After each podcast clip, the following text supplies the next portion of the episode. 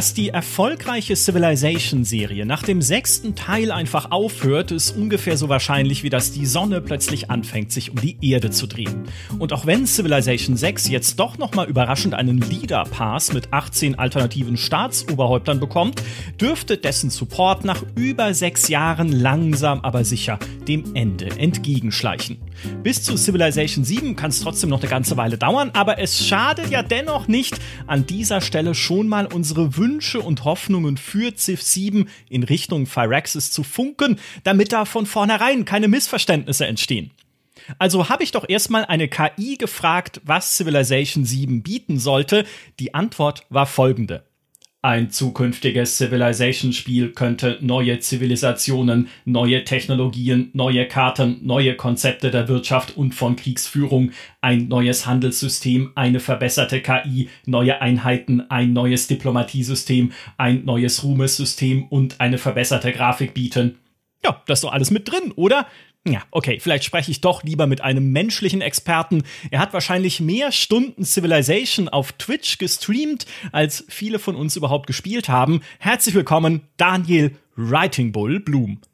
Hallihallo. Ganz liebe Grüße an euch alle und vor allem natürlich an Micha. Ich bin sehr beeindruckt. Ich habe mir die ganze Zeit schon gedacht, ob eventuell, das ist ja das große Thema im Journalismus, KI-gesteuerter Journalismus. Texte, die von KIs geschrieben werden, ob das ihr das auch als eure Zukunft seht, aber dass ihr gleich euer Personal komplett austauscht gegen irgendwelche Cyber-Existenzen, das ist schon, ist schon heftig.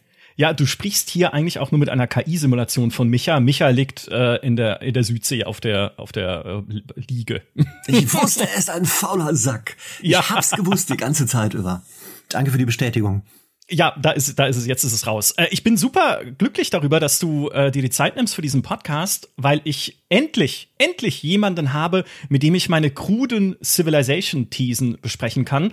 Dazu gleich mehr. Ähm, ich würde eine Regel aufstellen, nämlich die Regel, dass es keine Regeln gibt. Alles ist erlaubt in diesem Podcast. Wir pfeifen notfalls sogar auf die berühmte Sid Meier-Regel, die besagt, dass eine gute Fortsetzung aus 33 Prozent altem, 33 Prozent verbessertem und 33 Prozent neuem bestehen soll. Zumal da ja eigentlich noch ein Prozent fehlt. Hm, vielleicht ein Ingame-Shop? Halt, wir, wollen nicht gleich in Abgründe hinabsteigen. Wir bleiben hier positiv und hoffnungsvoll. Und äh, Daniel, ich würde mit dir gerne natürlich anfangen. Du hast deine Community auf Twitch schon befragt, was sie sich von Civilization 7 erhoffen. Was ist dabei rausgekommen? Ah, ganz viel. Ich hatte gestern einen langen, langen, langen Stream mit dem neuen Leader-Pass, der du eben auch genannt hattest und habe am Ende mit den Leuten eine Viertelstunde oder 20 Minuten darüber geredet und habe erstmal mit der Frage aller Fragen begonnen, nämlich mit der Frage, wann glaubt ihr, kommt Civ 7 raus? Mhm. Die meisten meinten an 2024, was mich sehr geschockt zurückgelassen hat, weil ich natürlich auch das Wunschdenken habe, es könnte 23 sein und da war ich auch gleich mal der ersten Meinung, das erste Mal der Meinung, dass meine Community spinnt, weil ich finde, aus der Pistole aus mit der Pistole aus der Hüfte geschossen, es wird der 1. September 2023 sein. Oh, das finde ich überraschend äh, konkret aber auch nicht völlig unplausibel, denn wenn ich mich recht erinnere, lagen auch zwischen der Ankündigung von Civilization 6 und dem Release von Civilization 6 auch höchstens sechs Monate oder so. Also theoretisch würde es zeitlich hinhauen, wenn sie es schon Anfang des Jahres im ersten Quartal oder vielleicht sogar im zweiten ankündigen würden.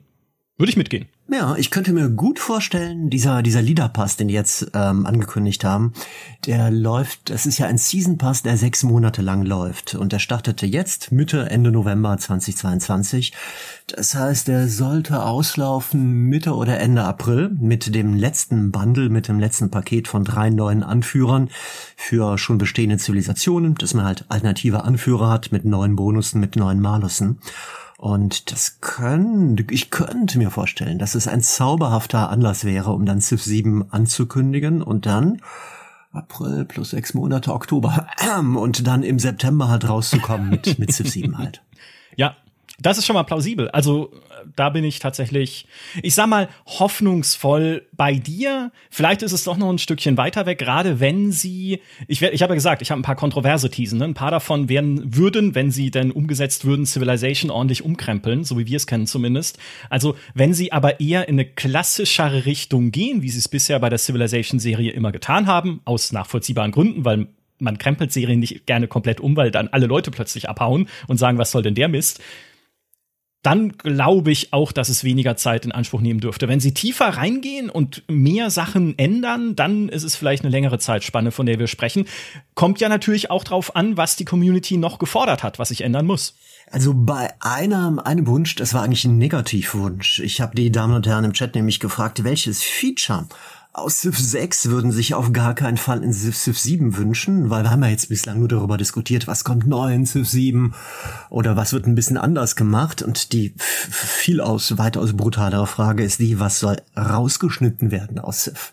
Worauf haben die Spieler keinen Bock mehr? Als sie gesehen haben, die Entwickler haben es ausprobiert, aber nein, danke, nicht mit uns. Und das meist, die meist ge äh, geäußerte Antwort ist die, der Weltkongress soll raus. Was? Ja, in der Tat. Also die Civ-Variante der Vereinten Nationen quasi ploppt irgendwann im Spiel auf, wenn alle Fraktionen, wenn man alle Fraktionen kennengelernt hat. Und da gibt es alle 30 Runden irgendwelche Abstimmungen. Und das ist, ich denke mal, das ist vor allem deswegen, also wurden verschiedene Begründungen gepostet, ähm, vor allem deswegen, hm, weil das oft so ein Zufalls, ein zu starkes Zufallselement mit sich bringt, weil der Weltkongress ja unter anderem auch die entscheidende Mechanik ist rund um den Diplomatiesieg, der irgendwann durch ein Add-on eingeführt worden ist. Das heißt, wenn man im Rahmen dieser dieser, dieser Abstimmungen im Weltkongress so abstimmt, wie man glaubt, dass die KI, meist von der KI geführten Herrscher am Ende auch entscheiden werden. Also wenn man den Schnuppern wittern kann, wo der Wind weht und wohin der Wind weht und wo die Mehrheit ist, dann bekommt man, wenn man erfolgreich im Strom geschwimmen hat, halt einen Diplomatie-Siegpunkt. Wenn man 20 hat, hat man gewonnen und das führt oft dazu, dass man nicht so antwortet, wie man eigentlich will, sondern so, wie man glaubt, wie die anderen auch abstimmen. Und das ist zum einen so ein komisches Zufallselement und dann geht es einfach irgendwie gegen den inneren Strich, dass man irgendwo auftritt und so Roleplay-mäßig nicht das wünscht, was man sich wünschen wollte, sondern irgendeine andere Sache, um so ein rein virtuellen Diplomatiesiegpunkt ab, abzubekommen. Das fanden die meisten ein bisschen doof. Also ich glaube, das ist auch ein typisches Feature, äh, Micha, wo bei Multiplayer-Partien, vor allem mit Gelegenheitsspielern, wenn dann der Weltkongress aufploppt, dann gibt's ein großes Seufzen und Gott, nein, jetzt müssen wir uns das auch noch anschauen und alle Welt ist völlig fassungslos. Ja, kann ich verstehen, ähm, aber so ist halt Politik. Ne? Ich meine, setzt euch doch mal in den Bundestag. Auch da müsst ihr ja gucken, wie stimmen die anderen ab, wie stimmt meine Fraktion ab, wie kann ich mein Fähnchen irgendwo in den Wind hängen, wo es eigentlich gar nicht hingehört, meiner persönlichen Meinung nach oder so. Also, das ist das eine, ne? ist ja nur realistisch. Ähm, ich finde es aber sehr nachvollziehbar dahingehend, dass der Weltkongress in Civilization relativ langweilig ist mit dem, was er kann. Ne? Also, ich sag mal, ich habe sehr gute Erinnerungen an die UNO-Vollversammlung in Alpha Centauri.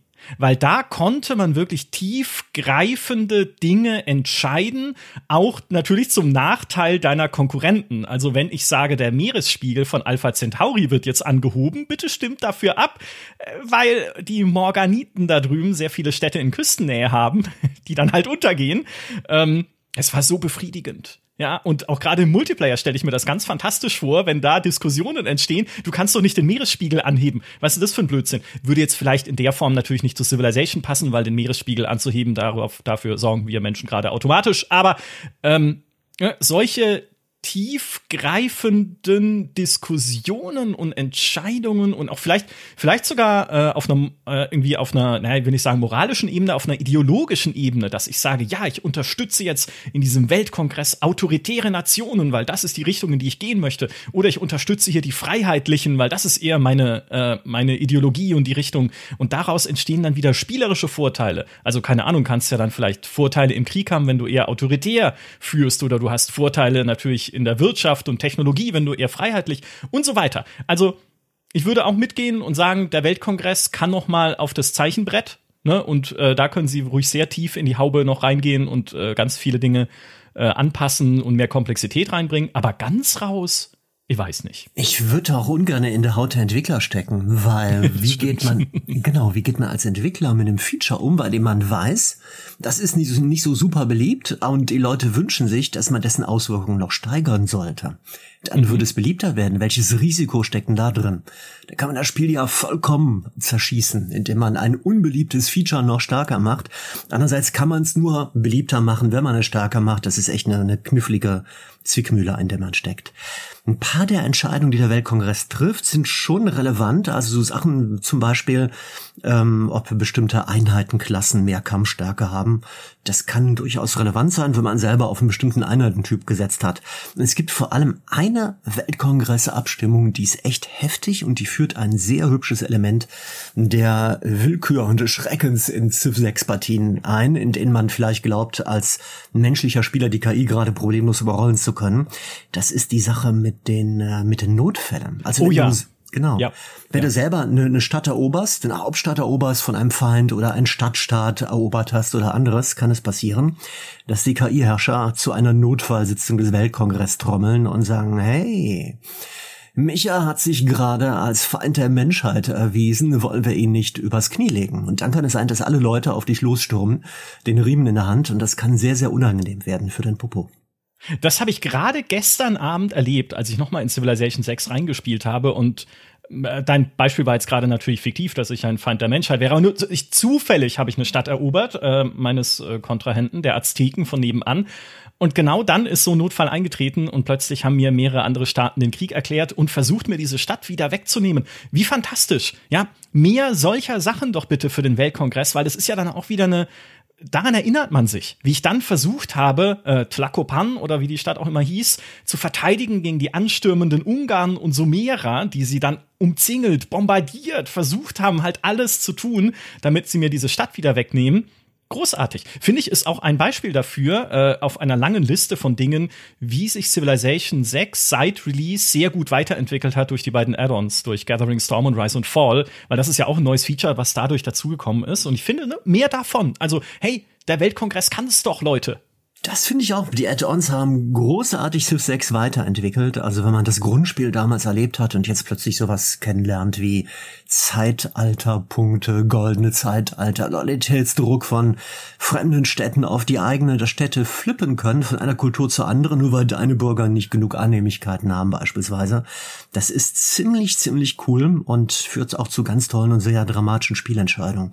Dieser ganze Aspekt mit dem steigenden Meeresspiegel, dass es plötzlich Vulkane gibt, die explodieren auf der Karte und irgendwelche anderen Katastrophen, der steigende Meeresspiegel, der am Ende dazu führen kann, dass du dir zum Beispiel sagst, hey, ich habe, ich greife das Beispiel mit Alpha Centauri mal auf, ich habe weniger Küstenstädte als die anderen. Meine Fraktion, also ich spiele zum, Beispiel gerade im ähm, Let's Play auf Twitch Abraham Lincoln, den neuen Anführer der USA, die geben einen, der gibt einen coolen Bonus auf Industriegebiete. Ja, wenn du ein Industriegebiet baust oder darauf ein x-beliebiges Gebäude, bekommst du eine Gratis-Einheit, die stärker ist, die bis zum Ende der Partie immer stärker sein wird als andere Einheiten, die dich keine Ressourcen kosten und kein Gold. Was für eine Motivation, die Erde voll zu pflastern mit Industriegebieten, mit Werkstätten, mit Fabriken, mit Kohlekraftwerken und dann am Ende zu schauen, dass nach Möglichkeit deine Städte nicht an der Küste stehen, weil es ja dazu führen wird, dass der Meeresspiegel steigt und dann vielleicht zu beobachten, wie andere abrauschen und äh, keine Hochwassersperren gebaut haben, ihre Städte kaputt gehen. Wobei dann natürlich auch der Groll steigt, auch ein Feature, das durch die mhm. Add-ons eingeführt worden ist. Das kann dazu führen, dass sich andere Rassen hier vielleicht eher den Krieg erklären. Als oberste Umweltsau auf dem Planeten, als größtes Umweltschwein hast du einen Malus, einen diplomatischen. Da sind viele Spielmechaniken echt fein, fein verzahnt mittlerweile bei Civ 6. Ich frage mich natürlich Leute, die länger Civ 6 nicht mehr angefasst haben und dann Jahre später wieder damit anfangen, wie gut kommen die da rein in dieses Komplexitätsmonster? Äh, ja, das war bei mir tatsächlich der Fall. Ich habe Civilization 6 lange nicht gespielt und auch die Add-ons nicht gespielt, als sie rausgekommen sind. Und äh, mir fällt das leicht. Also sie haben ja auch neue Tutorial-Berater eingebaut, die dir ein bisschen Hilfestellung geben bei neuen Features, wenn die aufploppen im Spiel.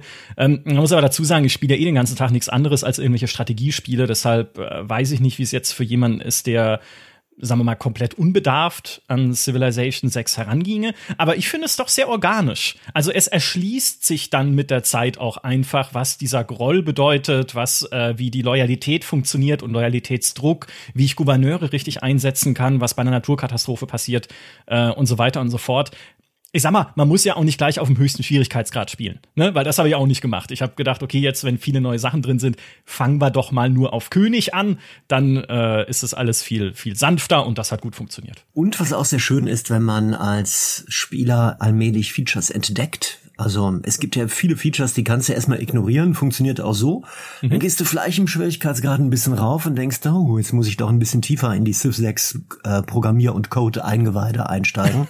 und dann entdeckst du so Dinge wie zum Beispiel die Schutzgebiete. Neu reingekommen durch eines der Add-ons, also extra Bezirke, die du in einem kleinen Abstand zur Stadt selber hinstellen musst und die davon leben, dass du, dass die in einer möglichst attraktiven Umgebung stehen. Auch eine, es gibt ja auch eine Attraktivitätslinse im Spiel. Ich kenne viele Civ-Spieler, die haben die noch nie genutzt oder sich angeschaut und sind irgendwann vollkommen baff, dass man Schutzgebiete setzen kann und dass es auf Geländefeldern verschiedene Werte gibt, wie attraktiv es dort ist oder nicht. Wenn man das entdeckt hat, das kann wirklich äh, einen Kulturschock darstellen, weil diese Schutzgebiete unter anderem auch, Achtung, einen Kulturschock geben, nämlich Geländefelder in einem Kreis drumherum automatisch zum eigenen Reich hinzuführen und vor allem durch die Gebäude, die darauf platziert werden können, Hain und Zuflucht gigantische, gigantische Erträge geben können auf Geländefeldern, wo keine Bezirke und Modernisierung stehen. Ich erzähle das jetzt mal so runter, weil eigentlich sollten wir jetzt denken, viele Leute, die uns zuhören gerade, sind selber Civ-Veteranen, aber ich vermute, selbst unter denen oder zumindest unter den Gelegenheitsspielern sind viele Leute, die bestimmte Features bis dahin noch gar nicht so richtig erlebt haben. Was natürlich die große Frage aufwirft, Micha, wie komplex darf Civ noch werden? Hm. Ich finde, du hast gerade den perfekten Sweet Spot, wenn ich mal so sagen darf, ähm, genannt, was Komplexität angeht. Es ist wundervoll, wenn mir ein Spiel eine gewaltige Tiefe anbietet an unterschiedlichen Möglichkeiten, mir aber gleichzeitig, jetzt sagen wir mal zumindest auf den mittleren bis niedrigeren Schwierigkeitsgraden, ermöglicht diese Möglichkeiten, da ist sehr viel Möglichkeit im Satz, aber ne, wenn ich da auch einfach sie erstmal links liegen lassen kann und das Spiel auf eine andere Art und Weise spielen, die mir vielleicht zuerst intuitiv mehr liegt, ne, dann spiele ich halt erstmal auf Krieg und Eroberung mit einer entsprechenden Zivilisation, die mir da auch bestimmte Vorteile bietet, äh, was weiß ich, besondere Einheiten, die ich gerne einsetzen möchte und die halt kampfstärker sind oder andere militärische Vorteile.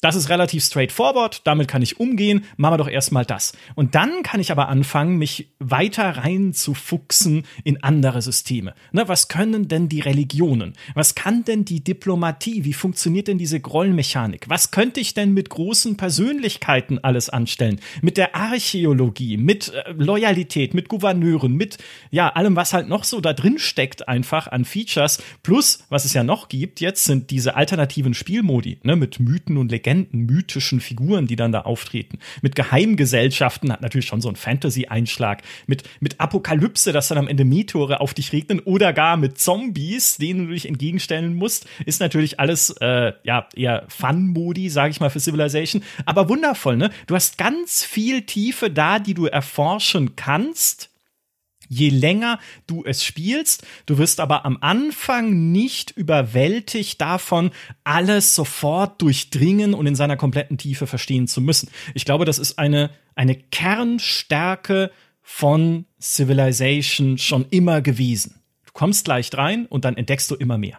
Das hast du wunderbar beschrieben und das Beispiel vom Newfontia Pass, den du gerade auch schon angesprochen hast, das ist der Season Pass davor gewesen, der auch ein halbes Jahr lang durchlief und der im Kern neben neuen Zivilisationen und so weiter auch neue, diese neuen alternativen Spielmodus oder Spielmodi geliefert hatte, die du gerade beschrieben hast, die man also anknipsen kann, auch in Kombination miteinander. Man kann alle anknipsen, man kann nur einzelne anknipsen. Ähm, und diese, diese Spielmodi sind halt speziell für, für Veteranen gedacht. Also als, als das sind eine, das ist eine, eine andere Möglichkeit, Civ zu erleben, Civ auf links zu drehen und ganz neue verrückte Regeln und Einheiten und Spielmechaniken einzuführen.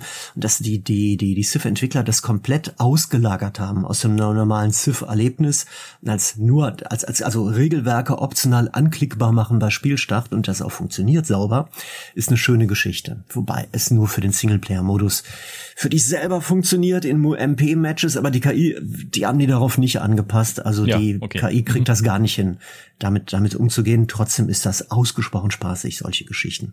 Ist eine tolle Sache. Mhm. Würde ich ja auch, ähm, weil wir sprechen ja über Wünsche, ne, auch in Civilization 7. Es gibt ja auch, weil du gerade die KI erwähnt hast, natürlich die Standardwünsche, die man an jedes neue Strategiespiel stellen muss. Eine spielstarke KI, die gut mit allem zurechtkommt, was das Spiel bietet und auch an mit den Neuerungen, Optionen, es bietet, ist natürlich immer ganz vorne mit dabei. Ne? Weil Civilization 6 ist halt rausgekommen, noch mit einer KI, die so ihre Ecken und Kanten hatte. Hat sie immer noch, hat sich aber auch gebessert, finde ich. Also ist deutlich spielstärker geworden oder konsequenter in dem, was sie tut, äh, wenn sie beispielsweise Kriege führt und Co. Siehe gestern meine Belagerung, die ich überleben musste.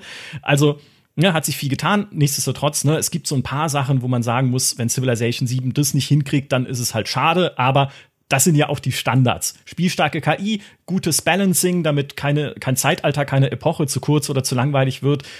Und da sind wir wieder bei der Komplexität möglichst, und ich weiß, es geht nicht immer, weil irgendwo muss man eine Grenze setzen als Entwicklerteam, möglichst kein Rückschritt in Sachen Spieltiefe, um möglichst viele Features zu erhalten, die jetzt schon drin stecken. Also so eine Religionen, den Weltkongress jetzt vielleicht nicht, weil da ist das Votum ja eher negativ ausgefallen. Große Persönlichkeiten, Archäologie und so weiter wäre natürlich schön, vieles davon auch wiederzusehen im nächsten Teil, dass man nicht das Gefühl hat, oh, hier haben wir wieder ein, ein, ein, ein leeres Gerüst, ein Skelett von einem Civilization, das nach drei Add-ons dann erst richtig super wird. Ist herausfordernd, aber hey, wir wollen ja auch mal äh, Phyrexis ein bisschen schwitzen sehen, was es angeht. Hast du da eine Meinung zu? Ne? Wie, wie, wie groß darf ein Civilization und wie umfangreich und vielfältig darf ein Civilization zum Release sein und was darf da vielleicht auch weggelassen werden? Puh, eine unglaublich schwierige Frage, weil bei Civ 6, als Civ 6 auf Civ 5 nachfolgt, haben die Entwickler das ja so kommuniziert, dass das Grundspiel von Civ 6 schon so komplex sei wie Civ 5, der Vorgänger, inklusive aller Erweiterungen. Ja. Die haben also genau das gemacht. Die haben gesagt, wir gehen nicht einen Schritt zurück. Und dann gab es die vielen, vielen Add-ons und den Season Pass oder die beiden Season Passes und es wird noch komplexer und noch komplexer. und ich erlebe immer wieder Leute, die bei mir reinkommen in die Streams und ähm, sagen, ja, schön schönes Spiel, aber ich traue mich manchmal nicht richtig ran oder fühle mich wie ein Stümper, weil es mir zu komplex mittlerweile ist. Die Frage habe ich gestern auch meinen Leuten gestellt beim, beim Stream und habe die gefragt, wie komplex soll sie bitte werden? Und zu meiner großen, großen Überraschung gab es viele Leute, die gesagt haben, sie hätten überhaupt nichts dagegen, wenn Civ 7 zum Start etwas weniger komplex sei als Civ 6 im Moment einen Schritt zurückzugehen und dann erstmal in aller Ruhe die vermutlich veränderten oder punktuell veränderten Spielmechaniken erstmal kennenlernen, das sei gar nicht so furchtbar schlimm. Und das finde ich deshalb eine spannende Aussage, weil wahrscheinlich die Entwickler Sachen, die du gerade auch angedeutet hast, im Kopf haben, nämlich, hey, wenn wir jetzt hingehen und wir schneiden aus Civ 6 zu viele Features raus und versuchen das den Leuten anzudrehen, als Civ 7, dann geht es uns unter Umständen so wie Paradox, wenn die einen Titel rausbringen, in dem bestimmte Spielmechaniken oder bestimmte Interface-Entwicklungen ähm, nicht drin enthalten sind, die ein früherer jüngster Paradox-Teil hatte und die allgemein mit Beifall ähm, aufgenommen worden sind, dann stehen wir ganz doof da. Die Leute sagen, hey, er kannst du eigentlich besser und hey, habt ihr eventuell nur vor, diese Spielmechaniken rauszunehmen, um dir uns nachher als kostenpflichtiges Add-on zu verkaufen? Also das kann sehr nach hinten losgehen, wenn man ein Spiel zu wenig komplex rausbringt, auch wenn es eventuell die klügere Lösung wäre. Und um ehrlich zu sein, ich weiß es auch nicht. Ich weiß auch nicht, was ich da den Leuten raten sollte. Ne?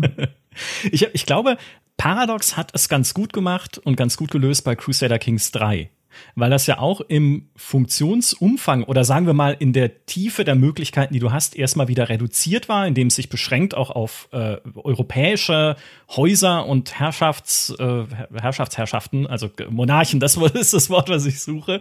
So, also äh, da wieder ein bisschen zurückgefahren an unterschiedlicher Vielfalt, aber dafür versucht, bestimmte Dinge, die halt eh schon geliebt wurden von der Community zu vertiefen. Also die Charakterinteraktionen äh, im Wesentlichen, dass du da einfach ein bisschen mehr Sachen hast, die passieren können und die sich äh, da einfach lustig abspielen können in deinen Partien, plus dann die Dynastien weiter auszubauen mit den Vorteilen, die du da freischalten kannst und so weiter und so fort. Also sie haben es geschafft, eine Fortsetzung zu machen mit reduziertem Funktionsumfang, aber einem klar kommunizierbaren Fortschritt, den sie trotzdem hat. Und ich glaube, das könnte man auf Civilization 7 übertragen, wenn man sagen kann, hey, hier ist ein neues Civilization mit einer oder zwei, drei ganz bestimmten, wichtigen und alles verändernden Neuerungen, äh, hoffentlich auch gute, ne? dann glaube ich, wären die Leute auch eher bereit zu sagen, okay, dafür darf jetzt halt erstmal für den ersten Schritt, weiß ich nicht, manche Sachen, die wir aus den Vorgängern kennen, auch mal nicht drin sein. Keine Ahnung, schmeißt halt die Archäologen jetzt erstmal raus und bringt sie später vielleicht wieder rein, wenn sie passen. Aber wenn ihr wirklich gute neue Ideen habt, die auch dieses Spiel sich äh, frisch anfühlen lassen, ne? dass ich nicht das Gefühl habe, ich spiele Civilization 6 mit einem Reskin oder einem äh, Grafikpatch, der das auf 4K-Auflösung hochzieht, beziehungsweise die hat es jetzt schon, aber ihr wisst, was ich meine, dann ist schon viel äh, gewonnen. Es darf halt nicht zu ähnlich sein dann zum Vorgänger. Das ist eine total spannende Diskussion. Also vom Konzept her klingt das theoretisch super cool, würde ich dir sofort unterschreiben. Bitte zeig mal einfach, wo die Pünktchen sind und wo ich meinen Stift ansetzen kann. Aber es führt natürlich auch, darüber habe ich gestern mit meinen Leuten auch diskutiert, zu der Frage, wie sehr darf man überhaupt als Entwickler oder als Entwicklerstudio Civilization verändern, ohne dass man den Kern der Marke kaputt macht oder den Kern des Spielempfindens, dass man diese Legende mutwillig zerstört. Es gibt ja genug andere Beispiele. Ich nenne jetzt mal nicht das Wort Siedler. Das sage ich ausdrücklich nicht. Siedler ist ein Wort, das ich nicht in den Mund nehme. Würde ich Siedler erwähnen, würden die Leute in den Kommentaren nur noch über Siedler reden. Deshalb auch meine Bitte an dich, Micha. Nicht über Siedler sprechen. Siedler ist ein Wort, das steht auf unserer Blackliste Siedler wird. Ah ja, okay. Ich glaube, du, du kannst langsam nachvollziehen, dass ich nicht über Siedler reden möchte. Aber wenn man den Kern einer Marke halt im Ernst zu sehr beschädigt, dann könnte es halt so auch sein, dass die Leute sagen, ja, hey, ihr wolltet alles besser machen, aber wir haben es doch schon so geliebt, wie es war. Und wie es ist, nimmt uns unser Sif nicht weg. Zum Beispiel habe ich die Leute gestern gefragt, hey, es gibt doch Humankind zum Beispiel. Bei Humankind staut doch alle Welt beispielsweise über die runden Taktikkämpfe. Das aus organisch aus der strategischen Karte heraus ein Taktik-Schlachtfeld entsteht, wo man auch erkennen kann, ähnlich wie in der Total War-Reihe, im Kleinen, dass da hier, dass man da reinzoomt quasi in die Spielwelt. Und dann gibt's ein Spiel im Spielen, ein Minigame im großen 4X-Rahmen. Da kann man da die Schlachten durchführen. Ein cooles Feature. Wollt ihr das euch ja auch für Sif wünschen, habe ich gefragt. Leute mhm. sagen, Nein. Nein, das okay. ist dann nicht mehr mein Sif. Es gibt genug andere Spieler, die machen das. Und da sehe ich das auch sehr, sehr gerne. Bitte nicht hier. Bitte, bitte nicht. Ha, interessant. Denn das äh, gehört ja tatsächlich, wir haben ja auch schon einen Podcast gemacht über äh, Humankind. Das gehört für mich mit zu den Ideen in Humankind, von denen ich dachte, kannst du sofort eins zu eins in Civilization 7 übertragen und ich würde es lieben. Hängt ja auch eng zusammen mit dem Terrainsystem von Humankind, das nicht nur unterschiedliche Kacheltypen kennt, also das ist ein Hügel, das ist ein Berg, sondern Höhenstufen, die du in den Schlachten ja dann auch wiederum nutzen kannst, indem du Bogenschützen auf Anhöhen stellst, indem du ne, deine Infanterie durch das Tal vorrücken lässt und dann von oben auf die Gegner runterschießt und Engstellen ausnutzt auf der Karte, um mit einem einzelnen Trupp Spartaner die persische Übermacht abzuhalten. Wundervoll, was da für tolle Geschichten draus entstehen, wie viel interessanter das auch die Karte macht. Ja, aber man kennt es halt nicht von Civilization. Also ich verstehe da durchaus dann auch die Seite, die sagt, ja, lieber äh, da klassisch bleiben. Ich persönlich bin da immer radikal und sage, hey, wenn es etwas gibt, was eine neue, also was äh, von dem wir glauben, jetzt äh, für das Entwicklerteam gesprochen, natürlich von dem wir glauben, dass es uns voranbringt und dass es das Spiel ne, interessanter macht. Es gibt ja auch diesen alten Sid Meier-Spruch, ein gutes Spiel ist die Abfolge interessanter Entscheidungen. Und dann ist eine dieser interessanten Entscheidungen einfach, wie platziere ich meine Truppen noch klüger in so einer, in so einer taktischen Karte und in so einer Schlacht? Na, wenn es hilft, gerne. Also ich, ich würde da einfach, ich würde umschmeißen alles, was, äh, was ich umschmeißen kann, wenn ich eine bessere Idee habe. Vielleicht aber bin ich da einfach zu krass. Ich fände die Rundentaktikkämpfe eigentlich persönlich auch sehr cool, weil ich die bei Jugendkind halt sehr schätze und liebe. Aber das Problem ist tatsächlich, ähm, das kam gestern im Gespräch mit, mit meiner Community raus, dass die halt sagen, nee, diese Art von Spielen, die gibt's ja schon. Wenn ich Rundentaktikkämpfe spielen möchte, die finde ich ja woanders. Oder Schlachten oder Echtzeitschlachten innerhalb der strategischen, wie bei Total War, die gibt's ja. Lasst mir das doch wenigstens bei Sif, dass ich das nicht brauche. In der Age of Wonders Reihe, auch im 4X-Spiel, gibt's es ja auch Rundentaktikkämpfe auf der, ne, eingebettet drin. Nee, bitte wenigstens meine Marke Sif, da will ich mich wenigstens austoben können ohne Runde Taktikschlachten. Das war der, der, der mehrheitliche Wunsch halt. Ja, okay. Was, weißt du, was da direkt dran dockt? Du hattest eben schon mal das Stichwort ähm, KI genannt und wenn ich mich richtig erinnere, das ganz große Problem mit der KI bei Civ, reden wir mal nicht über Civ 1, da gab's die KI, glaube ich, nur als ein Wort im Handbuch, das gelegentlich auftauchte. Aber der große Abschwung der KI-Qualität in der Civ-Entwicklung kam eigentlich beim Sprung von Civ 4 auf Civ 5 und mit der Entscheidung der Entwickler, diese Einheiten, Stacks, diese riesigen Stapel von Einheiten, wo man drei, fünf, zehn, zwanzig, unglaublich viele Mengen aufeinander stapeln und wie riesige Klötzchen auf der Spielkarte hin und, hin und her bewegen zu kon äh, äh, konnte. Die Entscheidung, die aufzulösen, die zu ersetzen durch ein neues Spielprinzip, nämlich One Unit per Tile, eine Einheit pro Feld. Das heißt, du kannst auf einer Spielkachel haben eine Militäreinheit, eine zivile Einheit, eine religiöse Einheit, vielleicht noch eine Unterstützungseinheit, eine große Persönlichkeit. Das war's. Aber du kannst nicht, was weiß ich, drei Soldaten haben, fünf Fernkämpfer oder anderes. Das führte in der Praxis dazu, dass die KI überfordert war, weil plötzlich gab es die Notwendigkeit, viel mehr Einheiten hin und her zu schicken. Man konnte nicht mehr mit der angesammelten Macht seines KI-Stacks den Menschen überrollen oder in Stücke schlagen, sondern man musste taktieren. Man musste so clever sein wie der Mensch und nicht nur aus Ressourcen schöpfend so einen riesigen Stack mal kurz zusammenpuzzeln. Das war echt knifflig. Das habe ich damals so als Modder mitbekommen. Ich war so mit, mit in einem Team von Civilization 4 Colonization Moddern. Und das war auch das, die große Herausforderung da. Da gab's noch die Stacks und da hatten, haben wir auch immer uns gesagt, Mensch, haben wir Glück, dass wir mit den Stacks umgehen können. Das kann man der KI halbwegs beibringen. Und ab da ging es irgendwie abwärts. Auch Civ 6 hat jetzt dieser, dieses Prinzip, dass man alle Einheiten einzeln puzzeln muss und das ist nicht der einzige, aber ein wichtiger Grund dafür, dass viele Civ-Spieler wie heute, bis heute halt über die, über die KI seufzen. Die Frage ist natürlich, Micha, geht man da einen Schritt zurück? Will man sagen, ich führe die Stacks wieder ein? Was ist deine Meinung? Ich erzähle gern, was meine gesagt haben, meine Leute. Aber erstmal du bitte. Ja, ah, das ist eine sehr, sehr gute Frage. Äh, kurzer Einschub. Ich wusste nicht, dass du früher gemoddet hast. Darüber müssen wir auch mal sprechen in einem anderen Podcast. Vielleicht super spannend. Ähm, an dieser Stelle, ich war damals kein Fan dieser Veränderung, als Civilization 5 erschienen ist, weil es mir auch einfach aus logischen Gesichtspunkten nicht plausibel erschien, dass ein Bogenschütze über eine komplette Stadt drüber schießen kann. Das muss eine sehr kleine Stadt sein, ne, wenn das geht. Also das hat für mich einfach äh, rein von der Darstellung her nicht funktioniert. Plus natürlich die Probleme, die die KI damit hatte, hat sich auch gebessert dann natürlich. Aber ne, ich muss plötzlich halt gucken, Fernkämpfer müssen hinten stehen, vorne müssen Nahkämpfer sein. Ich darf nicht einfach, wie es früher ja war, als äh, Fernkampfeinheiten noch nicht auf andere Felder geschossen haben, sondern einfach auch nur Angreifer waren sozusagen. Ähm, zumindest in Civilization 2 war es noch so. Ne? da musste ich nicht überlegen, okay, wie äh, strukturiere ich meine Truppen, wie stelle ich die auf, oder zumindest nicht so viel überlegen. Heute liebe ich das.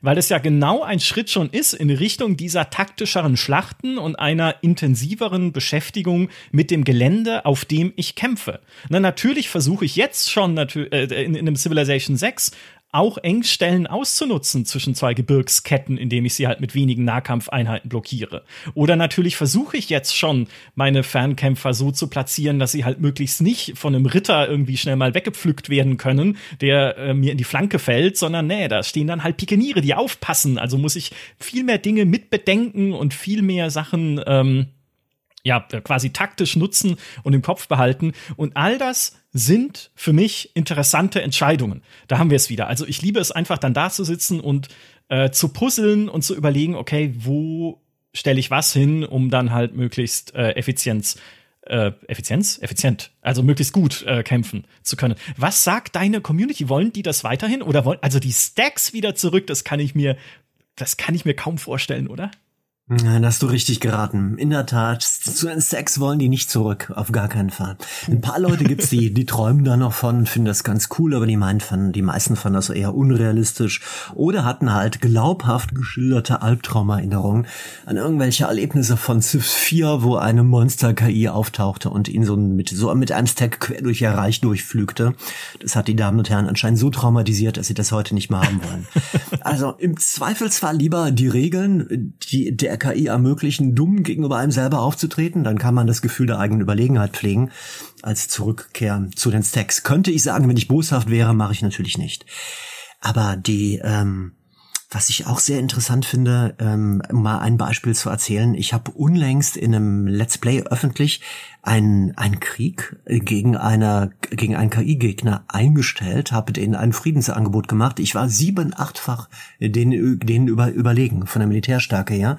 Aber plötzlich tauchten halt bei deren von deren Spezialeinheit drei wieselflinke leichte Reiter auf und ich wusste, ich habe mich genau umgekehrt positioniert, so wie du das, du das gerade geschildert hast. Fernkampfeinheiten standen weil ich mich verpokert hatte, plötzlich an der neuen Front, wo diese Reiter auftauchten und die Nahkämpfer, die Tanks, die sie beschützen sollten, irgendwo feige hinten.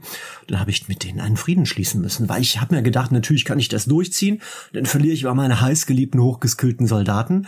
Und das sind Erlebnisse, die kommen halt eher zustande, wenn man dieses One-Unit-Portal-Ding hat, wo man halt ein bisschen puzzeln muss und wo dann vielleicht auch so Überraschungselemente plötzlich entstehen, dass man merkt, oh, ich habe mich verpokert.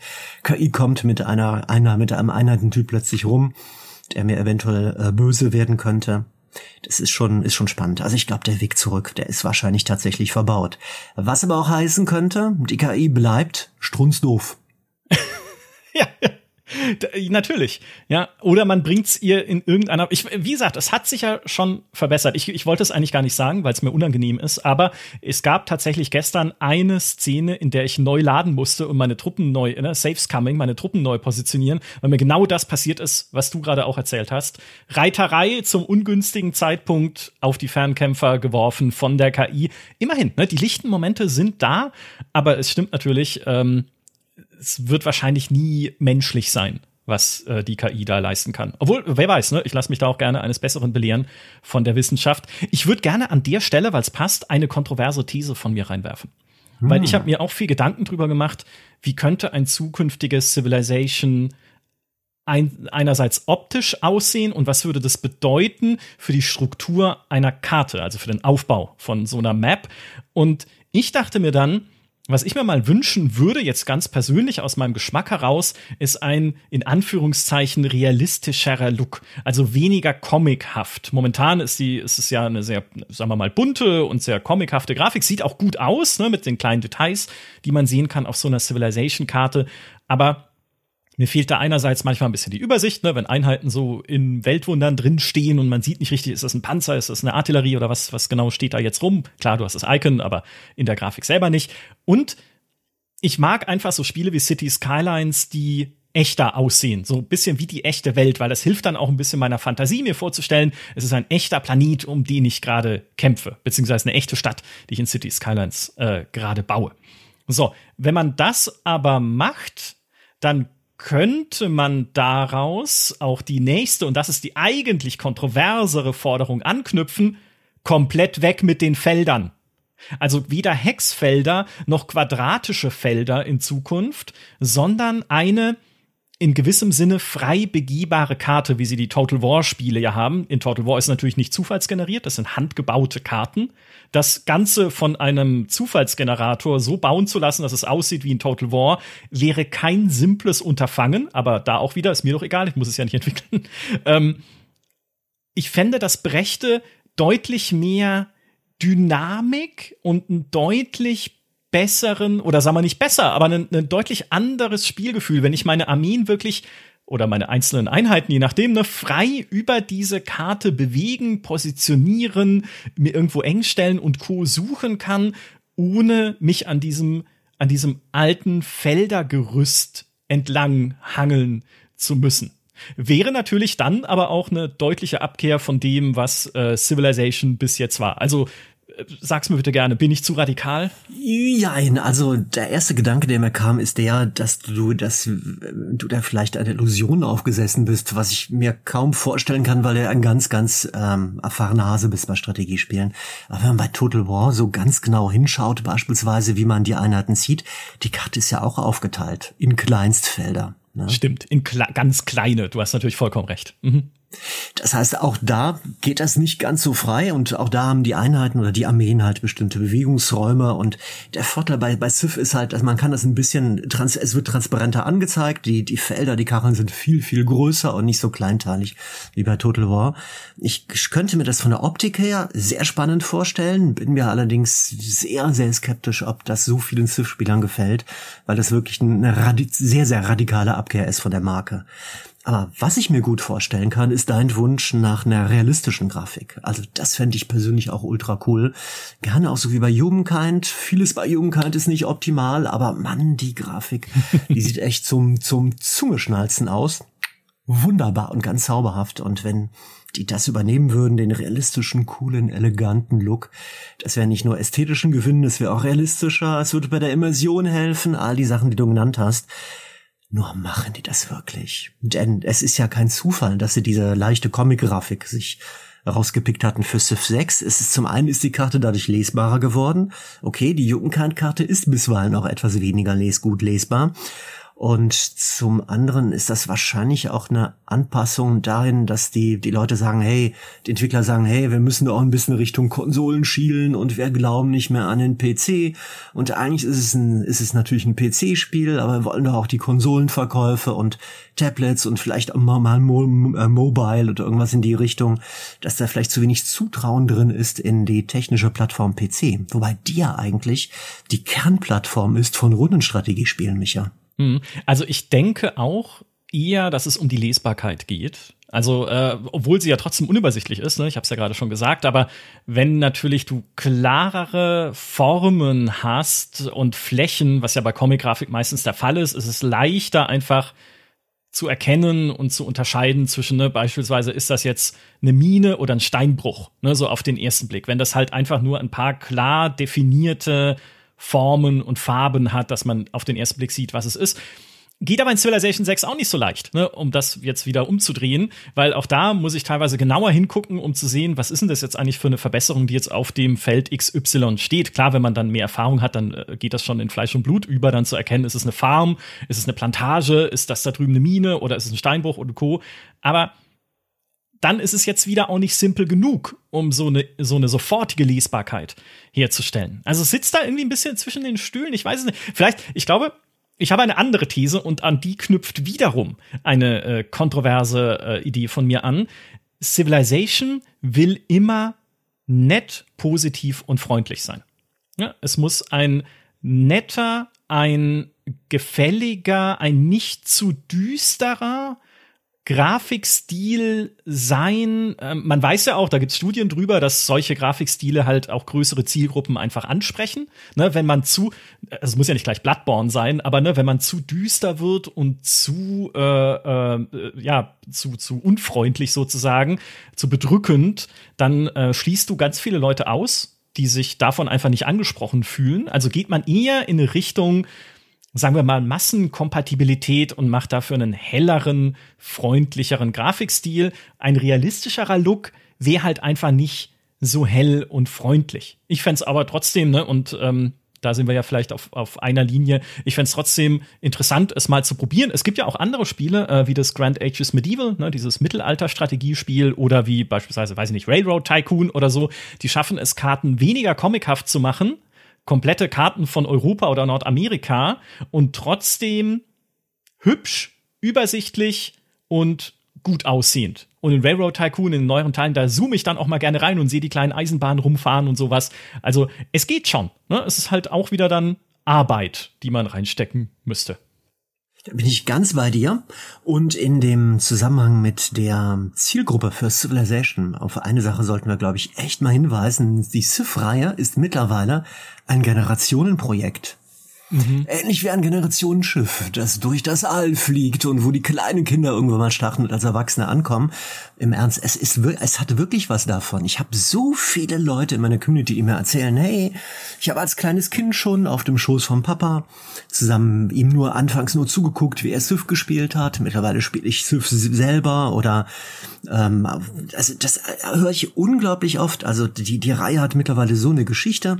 Das ist auch ein Spiel ja, nicht unbedingt ein Familienspiel, so ein klassisches Familienspiel, wo man gemeinsam wie früher um den Wohnzimmertisch Tisch um den PC herumsteht und dann alle gemeinsam Ziffs zockt, aber es ist schon ein Spiel, das große und kleine Brüder, große und kleine Schwestern und andere miteinander vereinen. Und was auch diesen ja, was auch so prägend sein kann für die eigene Spielergeschichte. Also bei vielen Leuten höre ich auch, Mensch, das Spiel spiele ich seit Äonen, hin und wieder habe ich mal einen, einen Teil ausgelassen, aber es zieht mich immer wieder an.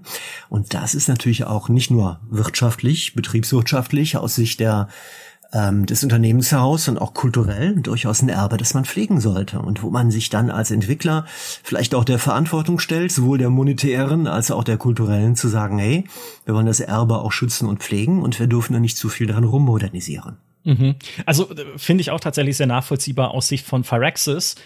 Aber mal aus Sicht unseres Wunschkonzerts gesprochen, was ich mir überlegt habe und was ich auch sehr schätze in Spielen, unter anderem auch in Strategiespielen, ist einfach ich möchte Entscheidungen treffen, die nicht leicht sind und die Konsequenzen haben. Und was mir da natürlich immer im Hinterkopf rumschwirrt, ist Frostpunk. Ne, wo du entscheiden kannst, die Kinder zur Arbeit in der Mine zu schicken, denn wir haben nicht genug Kohle, um diesen ewigen Winter zu überstehen.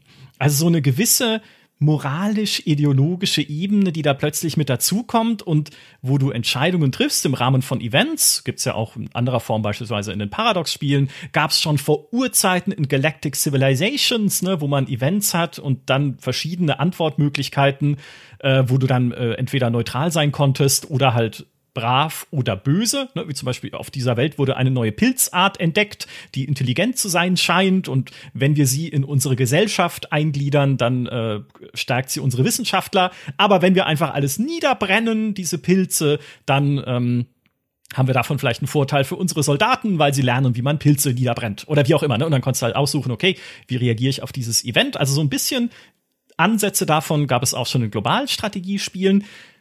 Und ich liebe sowas. Na, ich liebe es einfach so, mich auf so einer ideologischen Skala auch entscheiden zu müssen. Da sind wir auch wieder bei vorhin, was ich über den Weltkongress gesagt habe Führe ich hier eher ein autoritäres System? Will ich der Diktator sein? Will ich meine Leute unterdrücken und will ich halt hier mit Härte regieren, damit wir uns durchsetzen in dieser unerbittlichen Welt? Oder bin ich der Diplomat, der versucht, alle an einen Tisch zu bringen? Wenn wir zusammenarbeiten, erreichen wir viel Größeres als alleine. Ne? Bin ich äh, irgendwie ähm, der, der, möchte ich der Führer sein der freien Welt sozusagen? Ähm, und das muss jetzt gar nicht auf so einer moralischen Skala mit gut-böse sein, wie man es aus den BioWare-Rollenspielen oder so kennt, weil die finde ich immer zu simpel. Aber Civilization 5 hatte ja schon die Ideologien. Da konnte ich ja schon sagen, hey, ich will eher autoritär sein, ich will eher freiheitlich sein. Also sowas bisschen einzubauen, vielleicht auf Basis von so kleinen Event-Entscheidungen, die sich natürlich dann nicht so schnell wiederholen dürfen, wie es momentan in Humankind der Fall ist. Ne?